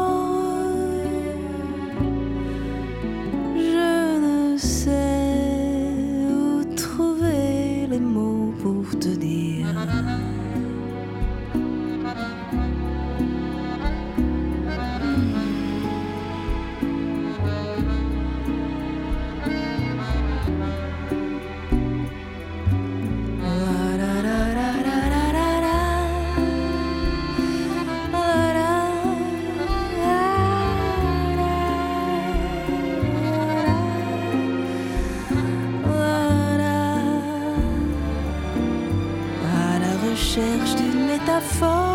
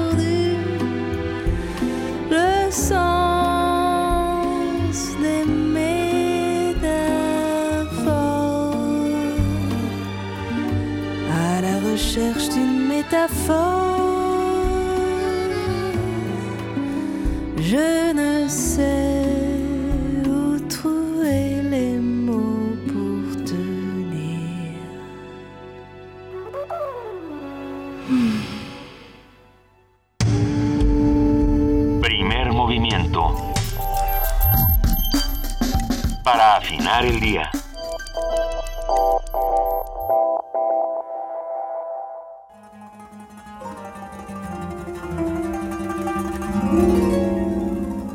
La música es para el alma lo que la gimnasia para el cuerpo. Platón. Es el arte más cercano a las lágrimas y los recuerdos. Oscar Wilde. Es poder dar nombre a lo innombrable y comunicar lo desconocido. Leonard Bernstein. ¿Y a ti qué te sucede cuando escuchas música nueva? Descubre nuevas experiencias en Una década de música nueva. Programa que recorre distintos géneros, estilos e interpretaciones musicales de la primera década de este siglo hasta nuestros días. Escucha la más reciente colección discográfica de Radio UNAM los martes y jueves de 6 a 7 de la noche por el 96.1 de FM. La música, al igual que el tiempo, es relativa. Una década de música nueva. Radio UNAM. Habla Andrés Manuel López Obrador. En su primera elección, gracias a ustedes, a los ciudadanos, Morena triunfó, sin engaños, sin trampas, sin entregar dádivas, sin comprar votos. Morena demostró ser una gran fuerza política y moral. Nuestro plan es seguir despertando conciencias para acabar con la corrupción y que haya trabajo, justicia, bienestar, paz, felicidad. Confieso que estoy optimista. Vamos bien. Morena es la esperanza de México. Sumérgete en la música del planeta. Encuentra las perlas acústicas en el Mapamundi. Salpicadas desde Radio Nacional de España, Mundofonías. Una producción de Juan Antonio Vázquez y Araceli Zigane, creada para divulgar los ritmos del mundo. Miércoles 9 de la noche y sábados 6 de la tarde, por el 96.1 de FM. Radio UNAM.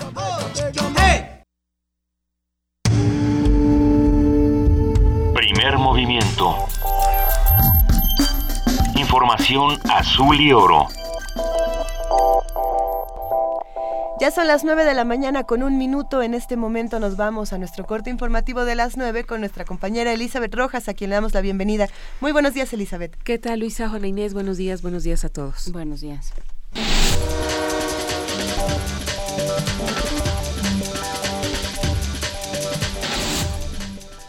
Ante la situación de la intensa crisis migratoria, la canciller alemana Angela Merkel informó que se encuentra negociando con Francia la inclusión de cuotas obligatorias de refugiados que cada miembro de la Unión Europea debe aceptar.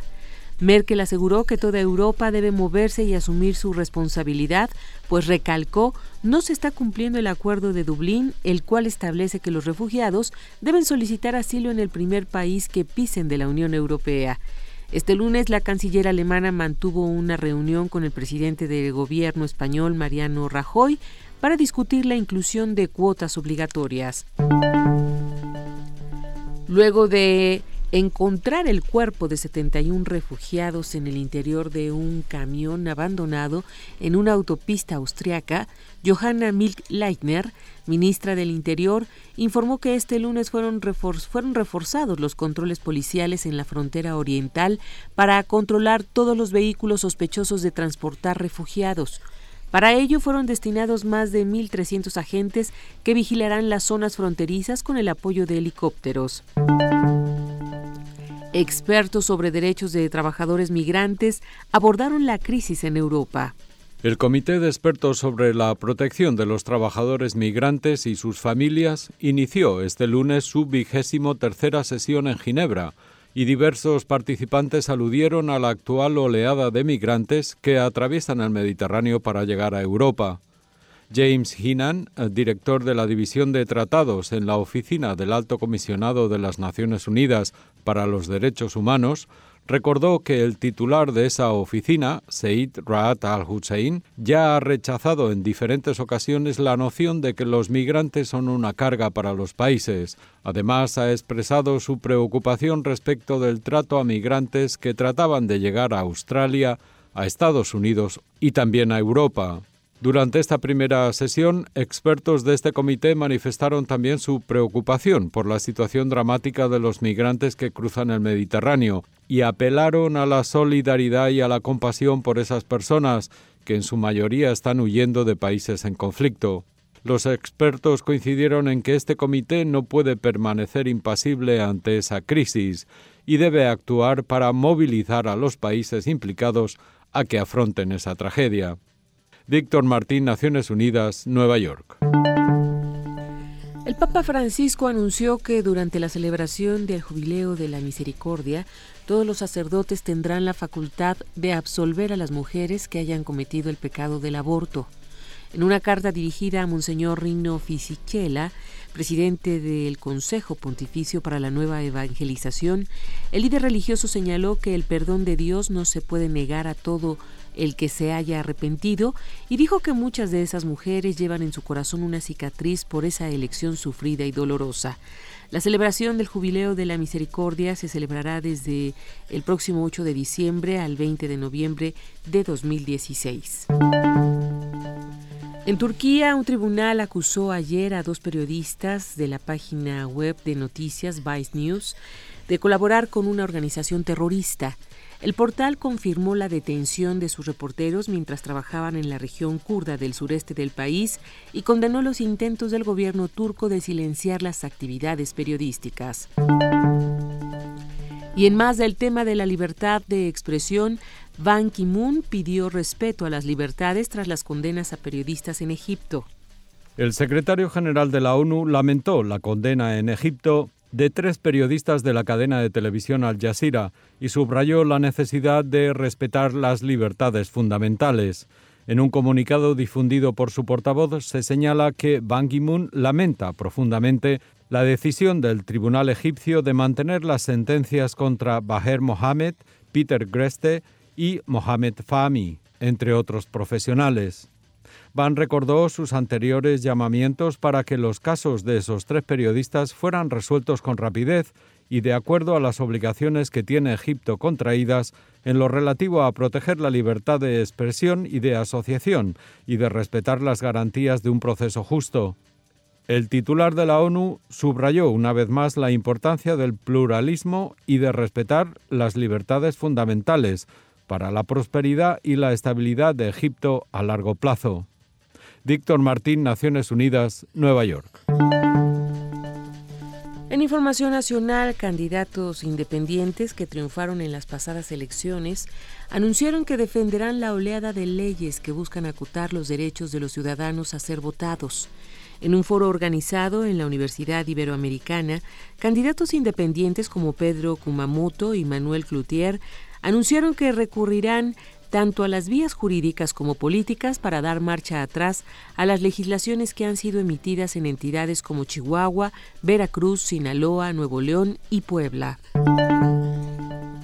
El secretario del Trabajo y Previsión Social, Alfonso Navarrete Prida, afirmó que en su tercer informe de gobierno, la administración de Enrique Peña Nieto entregará buenas cuentas en materia laboral. Agregó que ya van 22 meses sin una huelga de jurisdicción federal y se han realizado 15.000 negociaciones contractuales, no solo de empresas grandes, sino de pequeñas y con poco personal. Navarrete Prida recalcó que la Secretaría del Trabajo es la única dependencia que cumple al 100% sus metas de beneficio a la población. La Comisión Nacional de los Derechos Humanos informó que recibió el documento entregado por la Procuraduría General de la República en torno al avance en la investigación sobre los hechos ocurridos en Iguala Guerrero en septiembre del año pasado. El organismo refirió que la Oficina Especial para el caso Iguala revisará los contenidos del documento recibido. Además, agregó que la Comisión Nacional de Derechos Humanos buscará dar certeza para contribuir a alcanzar la verdad jurídica sobre la desaparición de los 43 normalistas de Ayotzinapa.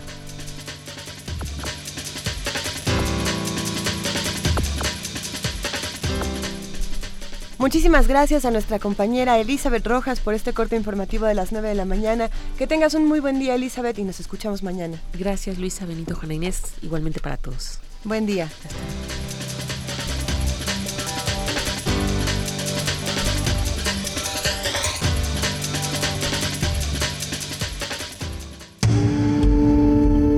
Primer movimiento.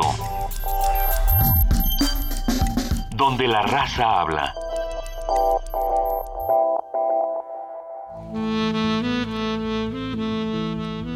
Es hora de poesía necesaria.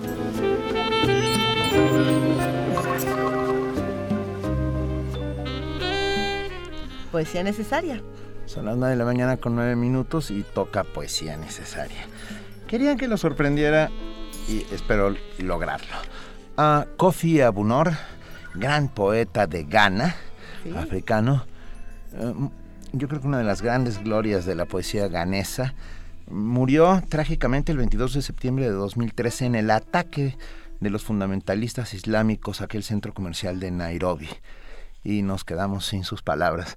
Vino a México, estuvo en el Encuentro Internacional de Poesía de 1981. Es de verdad un gran poeta y, con enorme gusto para todos ustedes, alimentar a nuestro pueblo. No me vistas todavía. No me, no me lleves al montículo ante los dolientes. Aún tengo una cita con el rocío de la mañana. Un poema por escribir. Un campo a ser arado. Un amante que tocar. Alguien a quien consolar antes que me amortajes. Ha llegado ya la invitación desde la India. Debo ir al encuentro del atardecer y compartir con las palomas en aquella isla. Debo reencontrarme con mis amigos en Agra. Allí me deben cuatro cuadros y una memoria. ¿Por qué no están pariendo las vacas o pastoreando las ovejas perdidas nosotros mismos? ¿Por qué creemos que otros deben guiar nuestros caballos, pastorear las ovejas y alimentar a nuestro pueblo? Debemos criar a los niños y construir caminos, despejar los senderos que van a los campos de cultivo y purificar los santos lugares. Y, sobre todo, debemos encontrarnos con el húmedo rocío matutino, trabajar con el sol tempranero hasta el punto de que venga a casa con nosotros. Solo después de la limpieza podremos sacar afuera nuestros tambores, recordar viejas glorias y antiguos dolores con la danza, nuestra danza cuando la noche final se descargue sobre nuestras cabezas, como lo hizo sobre la de nuestros padres, habremos de retirarnos a nuestro humilde hogar, tierra segura, satisfechos de haber cumplido con nuestro deber con el pueblo. Nos enfrentaremos al reto de la historia y diremos que no tuvimos miedo. Primer movimiento. Escucha la vida con otro sentido.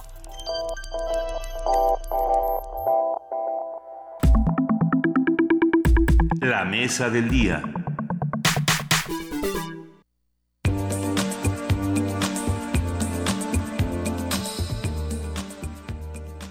El derecho político de las mujeres para ejercer el voto en el ámbito federal tiene apenas 61 años. Fue el 17 de octubre de 1953 cuando el presidente Adolfo Ruiz Cortines promulgó la reforma constitucional al artículo 34, la cual otorgó la calidad de ciudadanos a mujeres y hombres. Después siguió la lucha por el ejercicio pleno de los derechos de participación de las mujeres. La reforma político-electoral constitucional y legal de 2014 estableció para los puestos de elección popular la obligación de los partidos políticos de postular a 50% de mujeres y 50% de hombres. Es así que la sexagésima tercera legislatura de la Cámara de Diputados quedó integrada por 42.5% de mujeres. En este sentido, la Asociación Civil Inclusión Ciudadana presentará el performance Gran Caravana por la Paridad, para mostrar la lucha por los derechos políticos en condiciones de igualdad en México desde 1821 a la fecha. La presentación ofrecerá un recorrido histórico del pasado a la actualidad, con piezas grabadas e intervenciones audiovisuales inéditas. La transmisión incluirá la conducción en vivo con narración ficcional al pasado, animaciones que narran la caravana ciudadana de distintas épocas, una introducción y presentación del presente en voz de los protagonistas y un hilo conductor histórico de 1821 a 2015. El evento podrá observarse por internet en la página www.caravanaparidad.mx el 2 de septiembre a las 19 horas. Y vamos a hablar justo sobre la caravana por la paridad.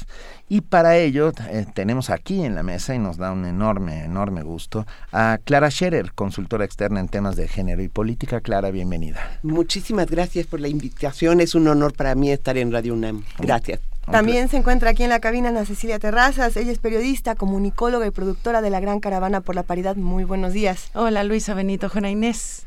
Hola, buenos días. A ver, cuéntenos, ¿qué es la Gran Caravana por la Paridad? Es básicamente una celebración a la que invitamos a participar vía internet, como ya lo dijeron, a todo el mundo, porque somos el, más del 50% de la población. Es una celebración por la paridad política, casi 200 años de lucha por ganar derechos políticos para las mujeres.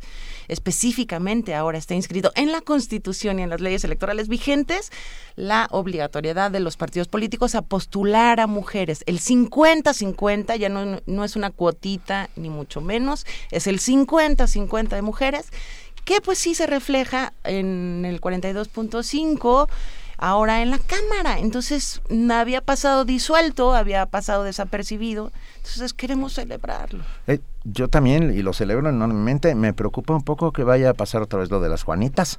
Ya, en la ley, Clara, Clara, sabe, eso perfecto. De alguna manera, yo ya tengo traigo una campaña propia para que no les digamos Juanitas a mujeres que fueron traidoras.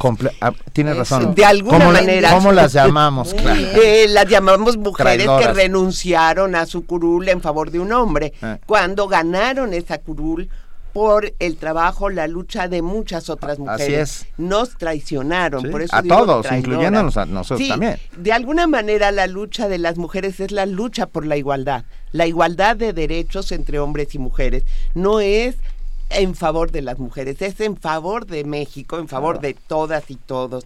Entonces, eh, de alguna manera, en la sentencia 12624, que es el antecedente inmediato a la paridad, en esta sentencia nos preocupamos mucho porque se estableciera y se cumpliera así la cuota que en ese momento 2011 estaba vigente, 40-60, pero que todas las fórmulas de mujeres fueran con mujeres suplentes para que no volviera a suceder que una mujer dejara atrás la lucha y no le importaran. Toda esta entrega de tantas personas, de tantas mujeres y tan fácilmente a cambio pues de cualquier eh, avalorio, de cualquier mm, cosita, dejara de lado toda esta intención grande, democrática, republicana de la igualdad. Entonces, hoy por hoy no pueden tener suplentes varones, tienen que tener suplentes mujeres. Entonces renuncian y se queda otra mujer. Hay una versión moderna, digamos nueva, que se, se han encontrado los partidos para volver a torcer, digamos, la ley, ¿no? Ha qué raro. Ha sido el nombrar eh, como candidatas a las presidencias municipales. Esto ha sucedido en Chiapas y Tabasco. No dudo que en otros lados también. A mujeres que van a renunciar y ya lo anunciaron en el momento de la toma de posesión para dejar a sus maridos en el puesto de las presidencias municipales. ¿no? Yo quisiera relatar un caso que sucedió en el 2011. Por favor. En, bueno, gracias a la sentencia del 2011, en el 2012, en un pueblo de México, a un diputado varón o a un candidato a diputado varón lo tuvieron que bajar de la lista y subir a una mujer. Sucedió a muchos priistas, a muchos panistas, perredistas, que no habían querido cumplir con la ley y la tuvieron que cumplir a fuerza. Entonces bajaron a muchos hombres, subieron a otras mujeres. Y este señor dijo, bueno, yo estoy furioso porque será mi candidatura, no sé qué. Yo tengo derecho a nombrar a la mujer. Y le dijeron, va, en su partido y nombró pues a su novia, ¿no? Era bastante más chica que él y la muchachita pues feliz y encantada de la noche a la mañana fue diputada federal, cosa que nunca le había pasado por su cabeza. La muchachita llegó al DF, se instaló en el hotel, llegó al Congreso, muy contenta, muy guapa, feliz de la vida y que vea al de enfrente. Y el de enfrente estaba guapísimo, era más cercano en edad que el novio que había dejado allá atrás y se cambió de partido, se cambió de curul y se cambió de novio. ¿no? Entonces, eh, de alguna manera decimos, saben que no corran riesgos, mejor que las que saben de política sean las candidatas, no la esposa, la novia, la amante.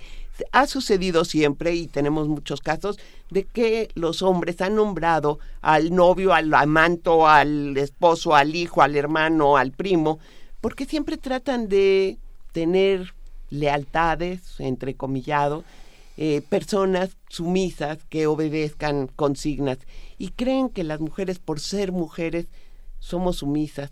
Creo que no. Creo que hay de todo igual que con los hombres. No, pero hay una construcción social que lleva a esta idea de que la política es cosa de hombres, Mm. de que la construcción social, política, eh, eh, toda la, la conversación política eh, pertenece a los hombres, al, al ámbito masculino y las mujeres no pertenecen, ¿no? En esta casa se vota por este partido, este, em, pues no, yo, yo lo que diga mi esposo, mire, yo de eso no sé, ¿no? Lo que diga mi marido, etcétera, etcétera. Entonces, esas son conversaciones de los hombres, esas son cosas de hombres, ¿no? Entonces, bueno, ¿qué, qué haces, no? Ya está la ley, ya están ahí los canales abiertos, o en- o teóricamente abiertos, porque también eh, hay asigunes. ¿Qué se hace después para empezar desde abajo con un trabajo de concientización del poder político de las ciudadanas? Yo creo que cos- cuestiones como la que estamos haciendo, la gran caravana tiene como otra de sus intenciones la difusión y el reconocimiento de estos derechos, el decirle a todas las mujeres, a todos los hombres de este país, saben que tenemos derecho a participar, queremos participar, debemos participar y si no participamos, este país no va a funcionar como debe funcionar. Creo que la política es establecer las normas mínimas de convivencia entre hombres, mujeres, entre hombres y hombres, entre mujeres y mujeres. Si las mujeres no participamos, no estamos construyendo estas normas mínimas de respeto, de tolerancia, de apoyo, de todo lo que queramos, amor y desamor. Pero creo que tenemos que tener muy claras las reglas del juego con las que vamos a jugar, con las que queremos jugar. Sí, por eso estamos convocando, porque además si no, enten- si no entendemos, perdón, pues si no entendemos de qué se trata, ¿qué celebramos? Claro. Además de que puede haber siempre un retroceso cuando pasan desapercibidas estas cosas. Está en la ley, eso es lo que estamos celebrando. Entonces, primero saber de qué se trata, desde 1821, qué implicó. Yo creo, o le entendí siempre a Clara, que después del sufragio del 53, este es el otro hecho en términos de derechos políticos nada más, no de transformación cultural, sino No. de derechos políticos, pues más relevante. Entonces que no que no se vaya suave en esa noche como el poema, ¿no? Que no pase desapercibido en, en, en- todo el maremoto de informaciones, sino que se tome y que nosotros tomemos y todo mundo que esté escuchando, que tuiteen, que nos manden provocaciones, llamados, preguntas, estamos en arroba caravana paridad también, que mañana le entren y inviten a la gente a que entre a www.caravanaparidad.mx. A las 7 de la noche estrenamos estrenamos un pues es un video performativo creo que se que sí logra su cometido didáctico no es solemne, pero tampoco es un divertimento lúdico de... de, de, de, de- de- Morirnos de risa todo el Claro, tiempo. pero creo que en la medida que te enteras, pues es, eres parte de... Somos la mitad de la población, es como la mitad del cuerpo, ¿no? Estamos en este momento en caravanaparidad.mx en la página y sabemos que falta un día, 9 Sí. horas, 36 minutos y 36 segundos para la caravana. Eh, es una... 35, 34. 31 segundos en este momento. Es un momento para celebrar, pero también es una invitación para seguir con una tarea muy importante. ¿Cuál es esa tarea que nos toca a mujeres y hombres a partir de una, después de una celebración? Porque el camino tiene que seguir y es fundamental estar machacando este asunto. Clara, bueno, Cecilia, ¿qui- ¿quién, eh, quién dice? Las Para dos. mí, Las lo que sigue y lo que ha seguido y lo que seguirá existiendo es esta transformación cultural. Creo que las mujeres y los hombres tenemos pendientes, muchos pendientes, de dejar atrás una serie de prejuicios y de estereotipos que es muy difícil porque los medios de comunicación, la publicidad, la mercadotecnia... La misma educación que uno Eh, recibe a veces. eh, sí, pero yo creo que hoy por hoy quienes más impactan en la subjetividad son precisamente la mercadotecnia, la publicidad y los medios tradicionales y modernos con estos estereotipos tan simplificadores de la realidad, tan simplificadores de la complejidad de los seres humanos.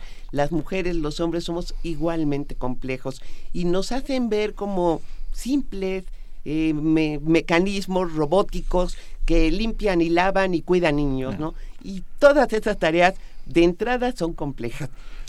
Por- pero por supuesto, pero esa es la mala lógica de la apariencia. Yo lo que pasa es que me, me quedé pensando en que, de acuerdo, celebremos, celebremos la paridad política, Ajá. Ah, porque todavía falta mucho Inscrita. para celebrar Muchísimo. la otra paridad, las paridades sociales, No, económicas, del día a día. Y en el mismo poder político tenemos En paridad en el legislativo, pero nos falta el ejecutivo, Bueno, el judicial. acércate a la UNAM, acércate a la Junta de Gobierno de la UNAM, acércate a la cantidad de directoras, acércate a la posibilidad que tenemos de, en algún punto... Al gabinete del gobierno de la República. Al gabinete del gobierno mujeres. de la República donde de pronto piensas, o sea, parece como que están Tres sacando de, ¿no? Ayer hablaba justamente Salvador Camarena, decía, bueno, ¿por qué Claudia Risma sí en, en la Cancillería si no, si no tiene ninguna experiencia? Querían una mujer, ahí está Rosario Green, o sea, no es que, no hay... eh, hay de pronto como una necesidad de cubrir estas cuotas, pero no hay realmente una búsqueda, ¿no? Que sea mujer, no, no, a ver, Espérate. o sea, de Que sea- preferencia que sea mujer y que sepa, ¿no? yo Necesita- pienso Mira, que con los hombres pasaba lo mismo y pasa lo mismo. O sea, no lo veamos porque ponen a la mujer, no, ponen al amigo, ponen al tío, ponen a- al compadre, ponen a Pero no sé también hay una cosa de quedar bien y de poner... Eh, de alguna manera sí hay una presión social muy fuerte de las mujeres porque se reconozcan las capacidades de las mujeres. Nos falta, nos falta mucho. Si tú vas a los gobiernos estatales, da risa, porque si hay una, di que qué bueno que hay una. El ¿no? tamaño, el Es- tamaño de las celebraciones, eh, y eso está padrísimo porque el tamaño de las celebraciones que en la constitución dice. No, es que es una acción afirmativa Sí. que pasa como cuota. Es como si dijera en la constitución, eh, por lo menos el 50% de la población jamás podrá tener hambre. Déjame llevarlo a ese polo. Por eso hay que entender y entrarle a la página y a la, la caravana por, para ver el- la dimensión de que esté una acción afirmativa que en cualquier país ideal no debiera ni existir, ¿no? No, no. Claro, es como que las comisiones de derechos natural. humanos, Así es. claro. Entonces, ese es el tamaño del logro y del éxito, que se ponen candados en las leyes, en la máxima autoridad de ley. Y es sin lugar a dudas un éxito si nos ponemos a pensar que las mujeres comenzaron a votar en este país a partir de 53. Y todo, para que sea todavía más extraño, ah, recuerdo a la, a la diputada hermana de Carrillo Puerto, que en Elvia, 1920 Elvia. Elvia Carrillo Puerto es diputada en 1923, pero ni siquiera podía votar. Ahora, esa narración, e- esa narración histórica nos la cuenta Es una locura. Luisa Huertas también. Entonces va a mencionar, claro que va a ser un menú de omisiones de miles de y miles de mujeres, Miles. pero pero por lo menos la cronología básica sí la van a poder ver, entender y escuchar mañana en el lanzamiento. Y hay una cuestión muy importante que también queremos resaltar en la caravana. En 1953 tuvimos el voto universal, digamos, lo podíamos votar ya por presidente y diputados federales, senadores. Pero desde antes votaron en muchos estados, en Puebla, en Tabasco, en Chiapas, en San Luis Potosí y en el mismo Yucatán.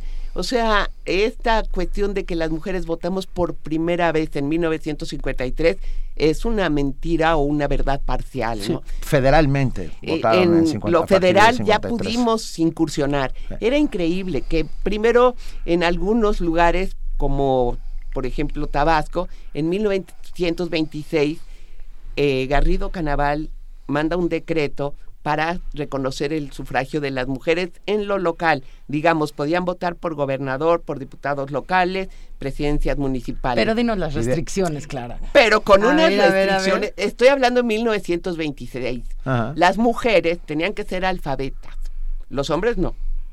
¿No? Las no, porque damos por entendido que todos los hombres ya eran ya perfectos, sabían, ¿sí? ya Claro. sabían. De una ¿no? moral sexual intachable. Esa Claro. es increíble, una moral sexual intachable. No sé quién iba a dar este certificado, ¿no? Porque no sé cómo le ibas a hacer. Y ¿Socialistas? además tenías que tener pensamiento socialista, ¿no? Eh, todas Ok. esas no se las pedían a los hombres. Los hombres, pues eran hombres y votaban y ya. Y en Pero la restricción mujeres- también venía, esto, esto es de Clara, ¿eh? Que es, pero nunca jamás que se fueran a pasar del 50%. Y eso sí, presidenta municipal nunca. No, bueno, pues no. pues, era de avanzada, era de de hombres, avanzada. esa cosa de hombres. 1926. Déjame sorprenderlas. En 1914, te- Ajá. la- todavía seguía la revolución. No, no, no. Bueno, la pues, el principio de la Primera Guerra Mundial y ah, el- apenas el inicio de nuestra revolución en el puerto de Acapulco, el Partido Obrero de Acapulco, de manos de su alcalde Juan Ranulfo Escudero, dio el voto universal sin ningún tipo de restricción a las mujeres. Y este es un dato Hay que que deberíamos buscarlo. apuntar. Sí, y hay que Está meterlo. buenísimo para ser Sí. parte de la caravana. Entonces la invitación es a que mañana, inclusive hay un mensaje del rector de la UNAM que yo les recomiendo mucho, porque es una provocación también y un reto a las mujeres, o sea, es así. Entonces mañana vamos a ver todo eso en www.caravanaparidad.mx a las 7 de la noche. Inviten a sus amigos, a sus amistades, a personalidades. Por favor, entrenle todo, señor operador, todas, por favor. ¿Qué Equipo de primer ¿Qué te- movimiento. ¿Qué, tenemos que hacer? Nos metemos a la página y luego, ¿qué, qué sigue ahí? Ver. Ves. Y si quieres tuitear, si quieres preguntar, si quieres meterte. Bueno, si no te gusta, no lo vayas nunca a decir, eso hay que hacerlo, pero si te gusta hay que invitar. Claro. De alguna manera tenemos también un texto que hizo una académica de Puebla al que tituló eh, repitiendo una consigna de un periódico de 1936 en Puebla. La política no es un juego de damas. Qué bonito. Me pareció, Qué me bonito. parece genial. Sí, ¿no? Es, es más un ajedrez. Ahora, a, a ver, estamos... A mí me, me encanta la idea. eh, Vamos a dar el segundo paso por la caravana, por la paridad absoluta. Ay, les pregunto. Pues sí, si convocamos a muchísima gente, en una de esas se genera que se entienda, están las leyes básicas ahí en el sitio, por eso está bueno que se entre. Está el recorrido histórico elemental para que uno entienda por qué costó tanto trabajo, por qué costó dos siglos a las mujeres, ¿no? Todos los hombres que también están involucrados en, como ya los han mencionado, en, eh, en esta lucha. El segundo paso lo vamos a dar en primer movimiento en cuanto pase el 2 de septiembre, ¿no? Muy bien. Yo los invito, Yo ¿no? sí, porque Ustedes. es una cosa, o sea, por supuesto hay una serie de reconocimientos que se tienen que hacer de, de lo que se ha logrado, de lo que se ha avanzado, de lo que se ha avanzado en términos legales, en términos constitucionales, en términos de discurso también, pero queda ahí todavía un, un sustrato de los hombres y las mujeres eh, no tienen los mismas, ni las mismas capacidades, ni los mismos, ni por lo tanto no deben tener los mismos derechos, ni la misma posibilidad de acceder a puestos, a responsabilidades, a- no piensan igual, ¿no? Eh, eh, aquí Afortunadamente decía- no pensamos aquí igual. en algún punto nos decía una investigadora es que eh, Merkel, Angela Merkel debe actuar de otra forma porque es mujer.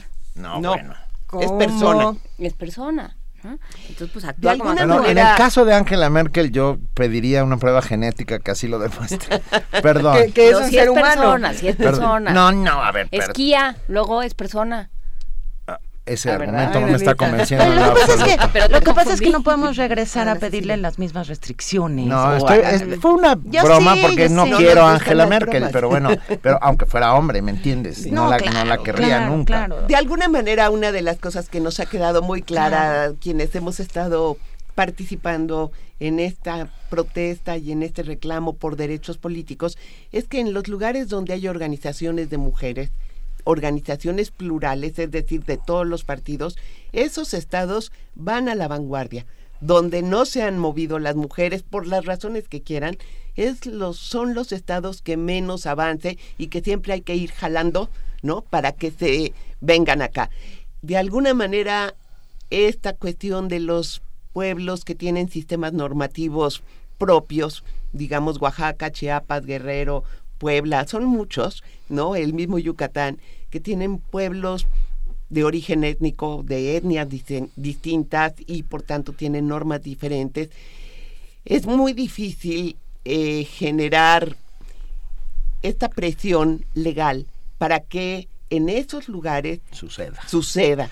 Lo que hay y lo que está sucediendo es que las propias mujeres de esas comunidades han empezado a reclamar sus derechos.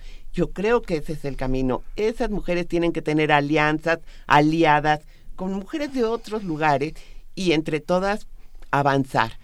¿Sabes dónde? En esos lugares imponer me parece muy peligroso. Celebramos sin duda la paridad que está ya plasmada en la Constitución y yo me pregunto qué va a pasar con los lugares en donde se sigue haciendo elecciones por usos y costumbres. El Ahí sistema un- normativo Sí. autóctono es el que fue llamado usos y costumbres.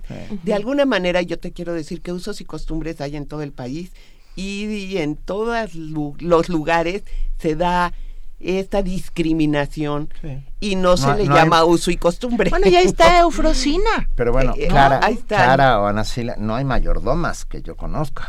Sí hay, ¿Sí hay? en el istmo, Mira, por supuesto istmo que hay. Por supuesto que sí. Y los mushes famosos Sí, también claro. han sido mayordomos, ¿no?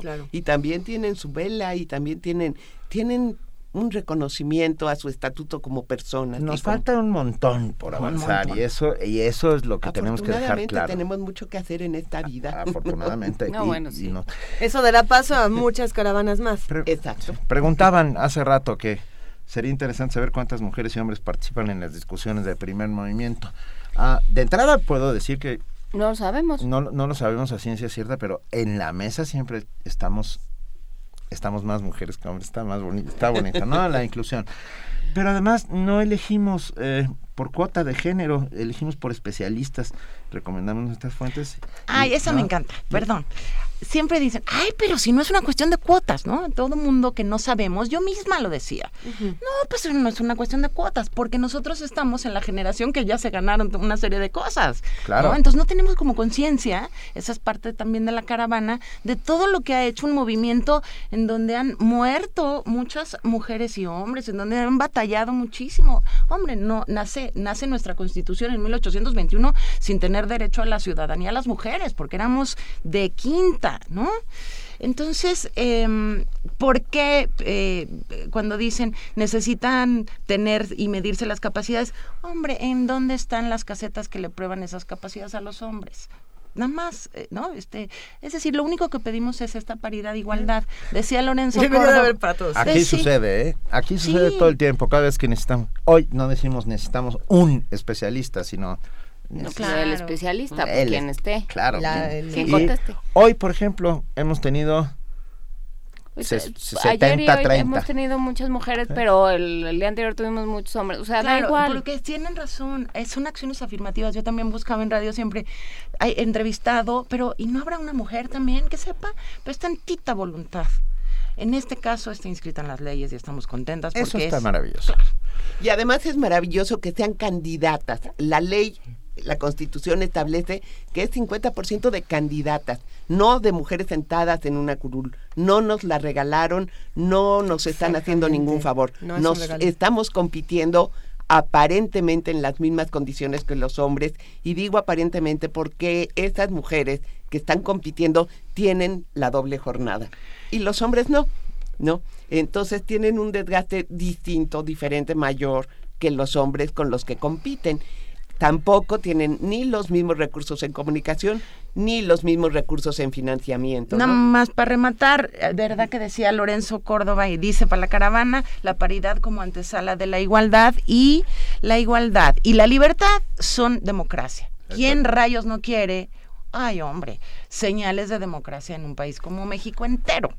Todos. O, o bueno, muchos las queremos. Hay algunos que seguramente no las querrán porque sus afanes van hacia otros sitios. Exacto, pero aquí en primer movimiento, sin lugar a dudas.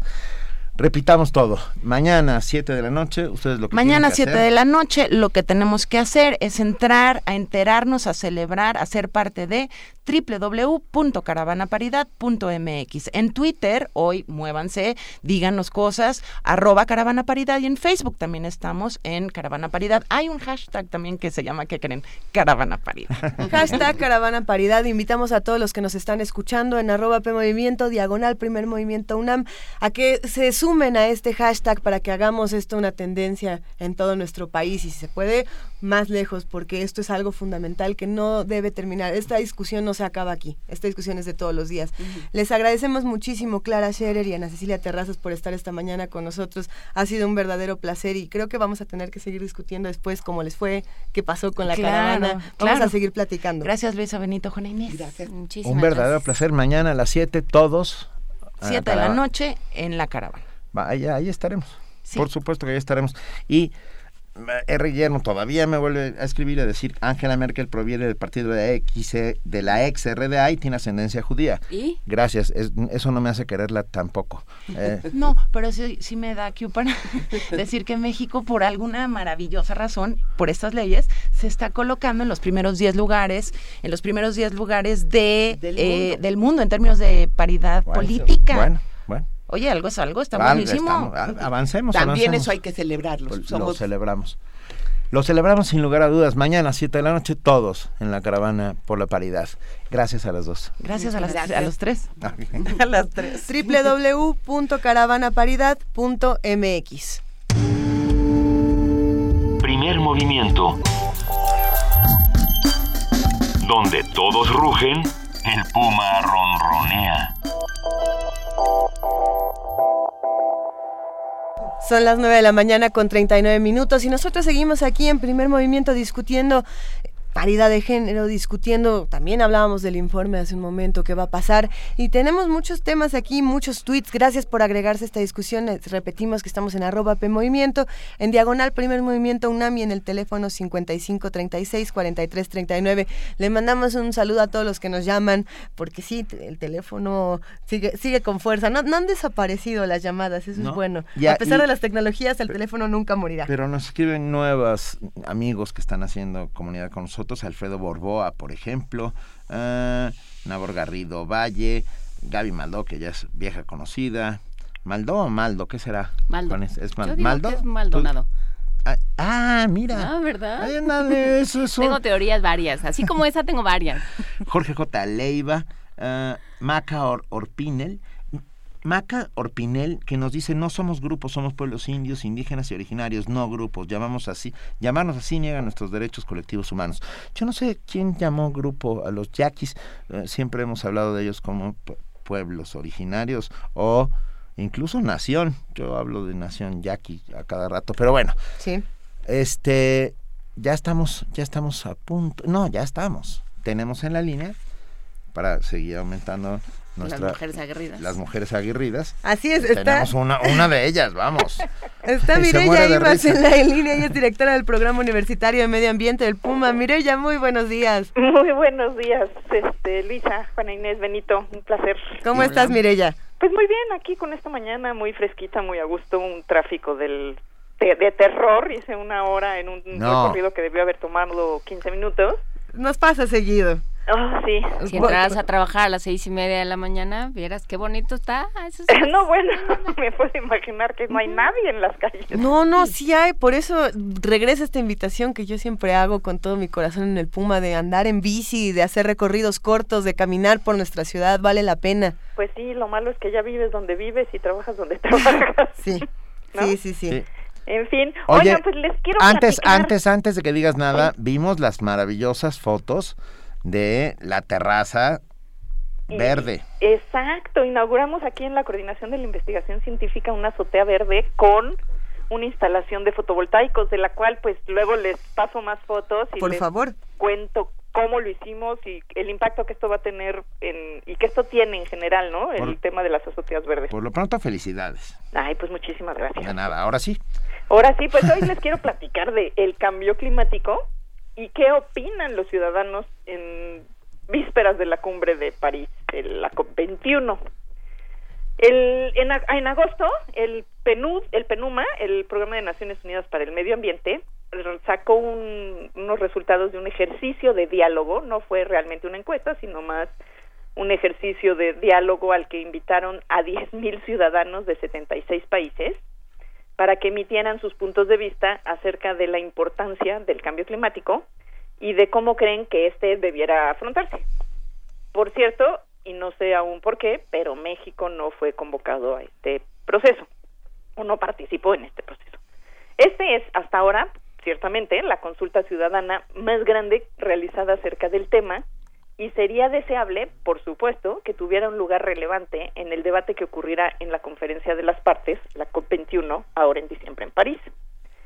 Este informe del PENUMA advierte que el objetivo del ejercicio no fue realizar una encuesta, sino recabar la opinión de ciudadanos informados en grupos de trabajo, aunque probablemente no se obtendrían los mismos resultados en un sondeo a población abierta, porque bueno, aquí ya estás partiendo de que la gente que está ahí está un poquito más informada, pero sí muestra tendencias de opinión entre personas destacadas en sus comunidades, como sea que identifique el PENUMA lo destacado. En términos generales, este ejercicio es alentador, pues la mayoría de quienes participaron, casi el 80%, dijo sentirse muy preocupado por los impactos del cambio climático. Entre los lugares donde el tema presentó mayor relevancia es en el continente africano, con 82%, y quienes habitan en islas, con 87% de las personas que señalaron que están muy preocupadas por el cambio climático. Y bueno, no es para menos, apenas el pasado 25 de agosto, en L. Sopoaga, primer ministro del pequeño archipiélago de Tuvalu, del que hemos comentado ya aquí en primer movimiento, un grupo pequeño de islas en el Pacífico Sur anunció que su nación está realizando gestiones para comprar tierras a Nueva Zelanda y Australia para cultivar alimentos y para preparar a la población de su país a emigrar. Pues la elevación del nivel del mar, lenta pero constante, se ha ido comiendo las islas. Y de hecho, los habitantes ya tienen serios problemas de contaminación de sus reservas de agua dulce por intrusión del agua de mar. Y volviendo al estudio del PENUMA y en contraste con los tuvalenses, las nacionalidades con el menor porcentaje de personas muy preocupadas por el cambio climático fueron Japón con 44% y Rusia con 49%. Asimismo, dos de cada tres personas afirmaron que las medidas para luchar contra el cambio climático representan una oportunidad para mejorar su calidad de vida. El reporte afirma que la cifra es mayor en las naciones en desarrollo, en particular en India, Brasil y en general en los países de América Latina. También 78% de los participantes de este ejercicio opinaron que sus países deberían tomar medidas para reducir sus emisiones de gases efecto invernadero, aun si otras naciones no lo hacen. Este porcentaje aumenta al 95% en Brasil y sorprendentemente también al 95% de los que participaron de Estados Unidos. Este último dato coincide con la encuesta realizada por la Escuela de Estudios Ambientales y Forestales de la Universidad de Yale, cuyos resultados se dieron a conocer apenas en abril pasado y en los que se indica un aumento en la preocupación y el conocimiento que tienen los estadounidenses sobre el tema, a pesar de los esfuerzos y la inversión de las compañías petroleras y de los políticos republicanos en las campañas negacionistas. La encuesta de Yale muestra que 69% de los norteamericanos piensan que su país debe hacer un mayor esfuerzo para reducir sus emisiones, aun si ello conlleva costos económicos, y que tanto el presidente Obama como el Congreso deben fortalecer la investigación en tecnologías de energía limpia, opinión que comparte el 71% de los encuestados. Y esto es importante, pues los vecinos del norte, junto con los chinos, son responsables del 45% de todas las emisiones de gases de efecto invernadero del planeta. Y bueno, no todos son buenas noticias, pues volviendo a la encuesta del PENUMA, los ciudadanos de estos dos países, junto Sí. con los rusos, se contaron entre los más hostiles a aceptar un impuesto por carbón. opinión que contrasta con la de los senegaleses participantes. ¿Quién lo dijera? Pero los ciudadanos de este país, cuyos índices de marginación se encuentran entre los más altos del mundo, estuvieron de acuerdo con dicho impuesto por abrumadora mayoría, 98% de los consultados. Finalmente, 71% de los participantes coincidieron que el acuerdo de la COP21 en París debe incluir objetivos nacionales de corto plazo y jurídicamente vinculantes para todos los países. En resumen, que ya es hora de dejar de hacerse pato. Así las cosas, resulta alentador ver cómo las y los ciudadanos de muchas partes del mundo toman conciencia en torno a este que, como ya hemos dicho, es uno de los mayores retos que tiene la humanidad por delante. Como lo señala el documento del PENUMA, solo la, la, la opinión informada y la movilización de las y los ciudadanos en todos los niveles nos permitirá conseguir el mejor acuerdo posible en París.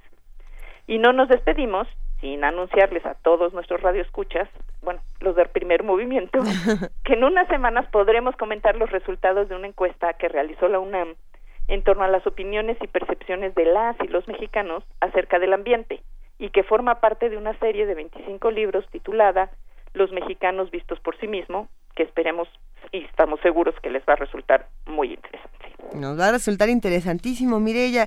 Eh, perdón, un, un, momento antes de seguir con esto, pero preguntándote sobre este asunto del cambio climático, ¿qué opinas de lo que dijo ayer el presidente Barack Obama de, de en, en, esta conferencia del Ártico en Alaska, en donde él decía que la buena noticia era que sí se tienen los medios para reparar estos daños, que bueno, que de por sí son irreparables de, respecto al cambio climático? Él decía, hay que actuar, ahora sí hay que actuar más rápido, pero es una declaración extraña, ¿no? ¿Qué te parece? Pues me parece sorprendente porque reparar, o sea, no, no, no tenemos, no sé si se está refiriendo a los daños que genera la perforación de pozos petroleros en el Ártico o a los daños del cambio climático, porque los daños del cambio climático no los podemos reparar porque no podemos volver a congelar los polos. Así es. Este, en el tema del, de las extracciones petroleras en el Ártico, pues el problema es que eh, lo estamos viendo y lo estamos viendo en Canadá, un país con muchos recursos, y estamos viendo que los impactos de contaminación en, en tanto en tierra como en, en el océano están siendo muy importantes y no se está realmente ni evitando la contaminación ni remediando la contaminación. Y como hemos dicho aquí ya en reiteradas ocasiones, sale más caro contaminar que prevenir. Entonces, este, no, no sé en qué contexto hizo su declaración, porque no la tengo registrada, uh -huh. pero en cualquiera de los dos casos me parece un poco desafortunada. Un poco desafortunada y demasiado aventurada, ¿no? Tenemos los medios, pero se me hace que en lo que no tenemos es la voluntad. Sí, bueno, tenemos los medios eh, para empezar a girar de esta sociedad basada en carbono hacia otras tecnologías, pues ciertamente ya están ahí las tecnologías para las renovables y bueno, pues lo que falta es un golpe de mando que eh, nos reoriente como economía hacia otro tipo de energías y también hacia otro tipo de relación entre los humanos, ¿no? Ven, ay, hola, venga. Sí. Ven, no, nos, ah. da, nos da mucho gusto que hables con nosotros, Mireya Imas. Con... No, pues a mí más. Porque siempre es, siempre aprendemos, aprendemos un montón contigo. Eh, y ya nos contarás de, de, de, todas las innovaciones de esta azotea verde. Claro que sí, la ¿Eh? dejamos pendiente, se las platico la próxima sesión. Sí, porque sí, sí nos gusta la idea. Yo, yo siempre he querido hacer una azotea verde. Estoy haciendo un huerto pequeño. Ajá. Pero. Sí, te vi tus fotos. ah, ahí voy. Ya me comí los dos primeros jitomates. Pero creo que alguien ¿no? me dijo que hay que dejarlos crecer. bueno, eso es sano. Eso es sano. es buena idea. Mireya Imas, directora del Programa Universitario del Medio Ambiente del Puma, muchas gracias por estar como siempre con nosotros todos los martes. Pues muchísimas gracias a los tres, les mando un beso a ustedes y al público de Primer Movimiento. Y nosotros muchas a ti. Gracias. Un gran abrazo. Un beso. Primer movimiento. Donde la raza habla.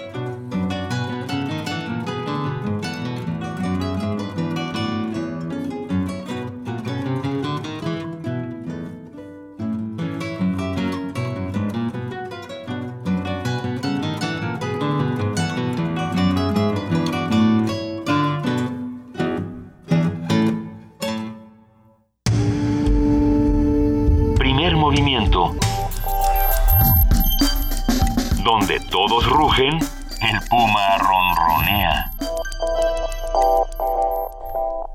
Son las 9 de la mañana con 54 minutos y esto que acabamos de escuchar es Guateque de Sones y Danzones. Pero es un guateque como de bajo impacto, ¿no? Es un guateque. Como para, co- como para gente con problemas cardíacos.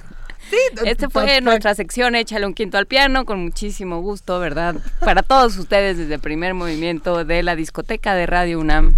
El Nuestro- disco en Guateque. este caso, nuestro curador musical fue Germán Valdés Tintán. Échale un quinto al piano. a, a ver, a ver.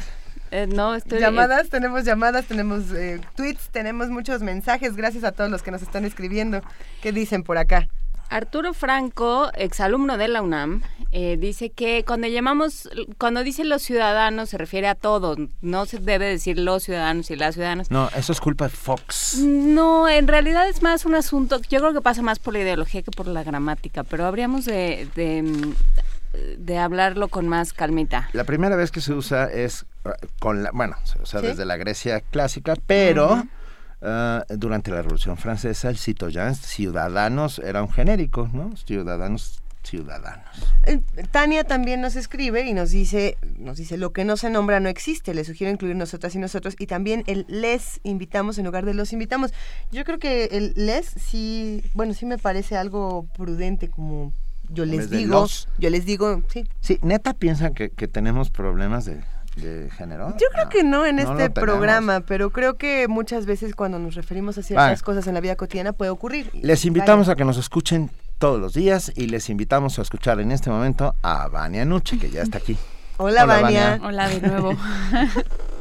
¿Cómo estás, Hoy en Radio UNAM, muy bien, gracias. Hoy en Radio UNAM no se pierdan como todos los martes Chiapas Expediente Nacional para conocer todos los temas sobre derechos humanos, mundo indígena, el mundo campesino, desarrollo sustentable, salud integral y mucha variedad de temas a las 10 horas por el 860 de AM.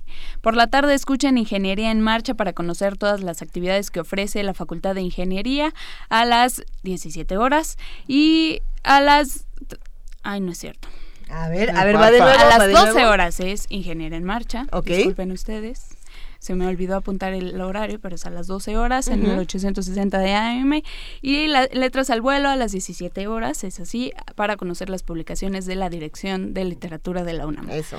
Por el 96.1 de FM, recuerden escuchar la retransmisión de Conspiraciones. En cuanto termine el primer movimiento, escuchen a Otto Cázares con la histo- historia del arte, filosofía y la vida de grandes exponentes del pensamiento humano y muchos otros ámbitos de la cultura universal. Vale la pena escuchar a Otto Cázares. Por supuesto. Que además va a dar talleres aquí en, en la sala Sí, Julián Carrillo. justamente. Ya les estaré informando más al respecto y también en redes sociales. Eh, también escuchen Toma 46 en el a las 2 y cuarto de la tarde. Es que iba a decir 14, 15 horas, pero siempre me acuerdo cuando dijo Benito. Bueno, X. Eh, Adriana Castillo. Escuchen a Adriana Castillo con el actor Noé Hernández. Hablarán cómo se convirtió en actor y los estudios universitarios, la creación de una compañía independiente de teatro y la llegada a la Ciudad de México y su trabajo en Chalán y el personaje que interpretó. No se lo pierdan a las dos y cuarto de la tarde. También escuchan Miocardio, la génesis del sonido a las 3 de la tarde en el 96.1 de FM también. Y les invitamos a que vengan a la sala Julián Carrillo a nuestro martes de danza a las 20 horas. Los boletos los pueden adquirir aquí. Recuerden que les damos un descuento a la comunidad UNAM e INAPAM. Y hoy presentamos una familia de tantas. Danza contemporánea con el colectivo Alteridades, director Manuel Márquez. No se lo pierdan, no se lo pierdan a las 8 de la noche. Recuerden visitarnos también en www.radiounam.unam.mx y seguirnos en redes sociales como arroba Radio UNAM. Gracias a todos, buen día. Gracias, buen día, Vania. Gracias. Vania, es que me dio risa porque como uno es un ser humano y no una máquina, ¿no? Me imaginé como el, el hámster que corre en la cabeza de Vania se cansó. Dijo, uno ya. Bueno, X, ya. Bueno, ya va. Eso ver. es lo que pasa No a sé, las no sé. 9.58 de la mañana. Nos escribe Erika Hernández y dice, recuerden que ciudadanía es la calidad que adquieres al cumplir los 18, no es el grupo de personas, saludos y besos. Pues no, Sí, pero es que Pues no. no. no, Eh, Yo no. también. Un niño también es un ciudadano. No, no, no, pero lo que a lo que se refiere es el conjunto de ciudadanos no es ciudadanía, ciudadanía es la condición Eso. de eh, sí, pero no es, o sea, no es un colectivo, no es un sustantivo colectivo. ¿Creen que sería prudente se una mesa así. para hablar de ciudadanía? Ya, sí. El término. no. Sí, sí, sí, el término ciudadanía, como, como alguna vez hablamos de la cuarta-. Creo que ya estamos perdiendo cualquier tipo de pudor y de or- orden y A ver. concierto. No sé, ¿no crees que es como hora de irnos? Ya les son las nueve de la les, mañana, les 59. conminamos a que nos escuchen mañana de nuevo. Gracias, Juana Inés de esa. Gracias, Benito Taibo. Gracias, Juana Inés Vamos de a platicar sobre el informe, no tenemos más remedio. No tenemos más remedio. Este, porque somos ciudadanos. Hoy se entrega el informe, mañana se da el mensaje, vamos a estar pendiente de que de estas dos que ahora están separadas, ¿no? Vamos a ver qué, qué es lo que nos tienen que decir y ya recuperamos todo lo que nos mandaron de qué piensan ustedes que se va a decir en este informe, mañana lo platicamos. Ya nos vamos. Fue un placer. Esto fue Primer Movimiento. El mundo desde la universidad.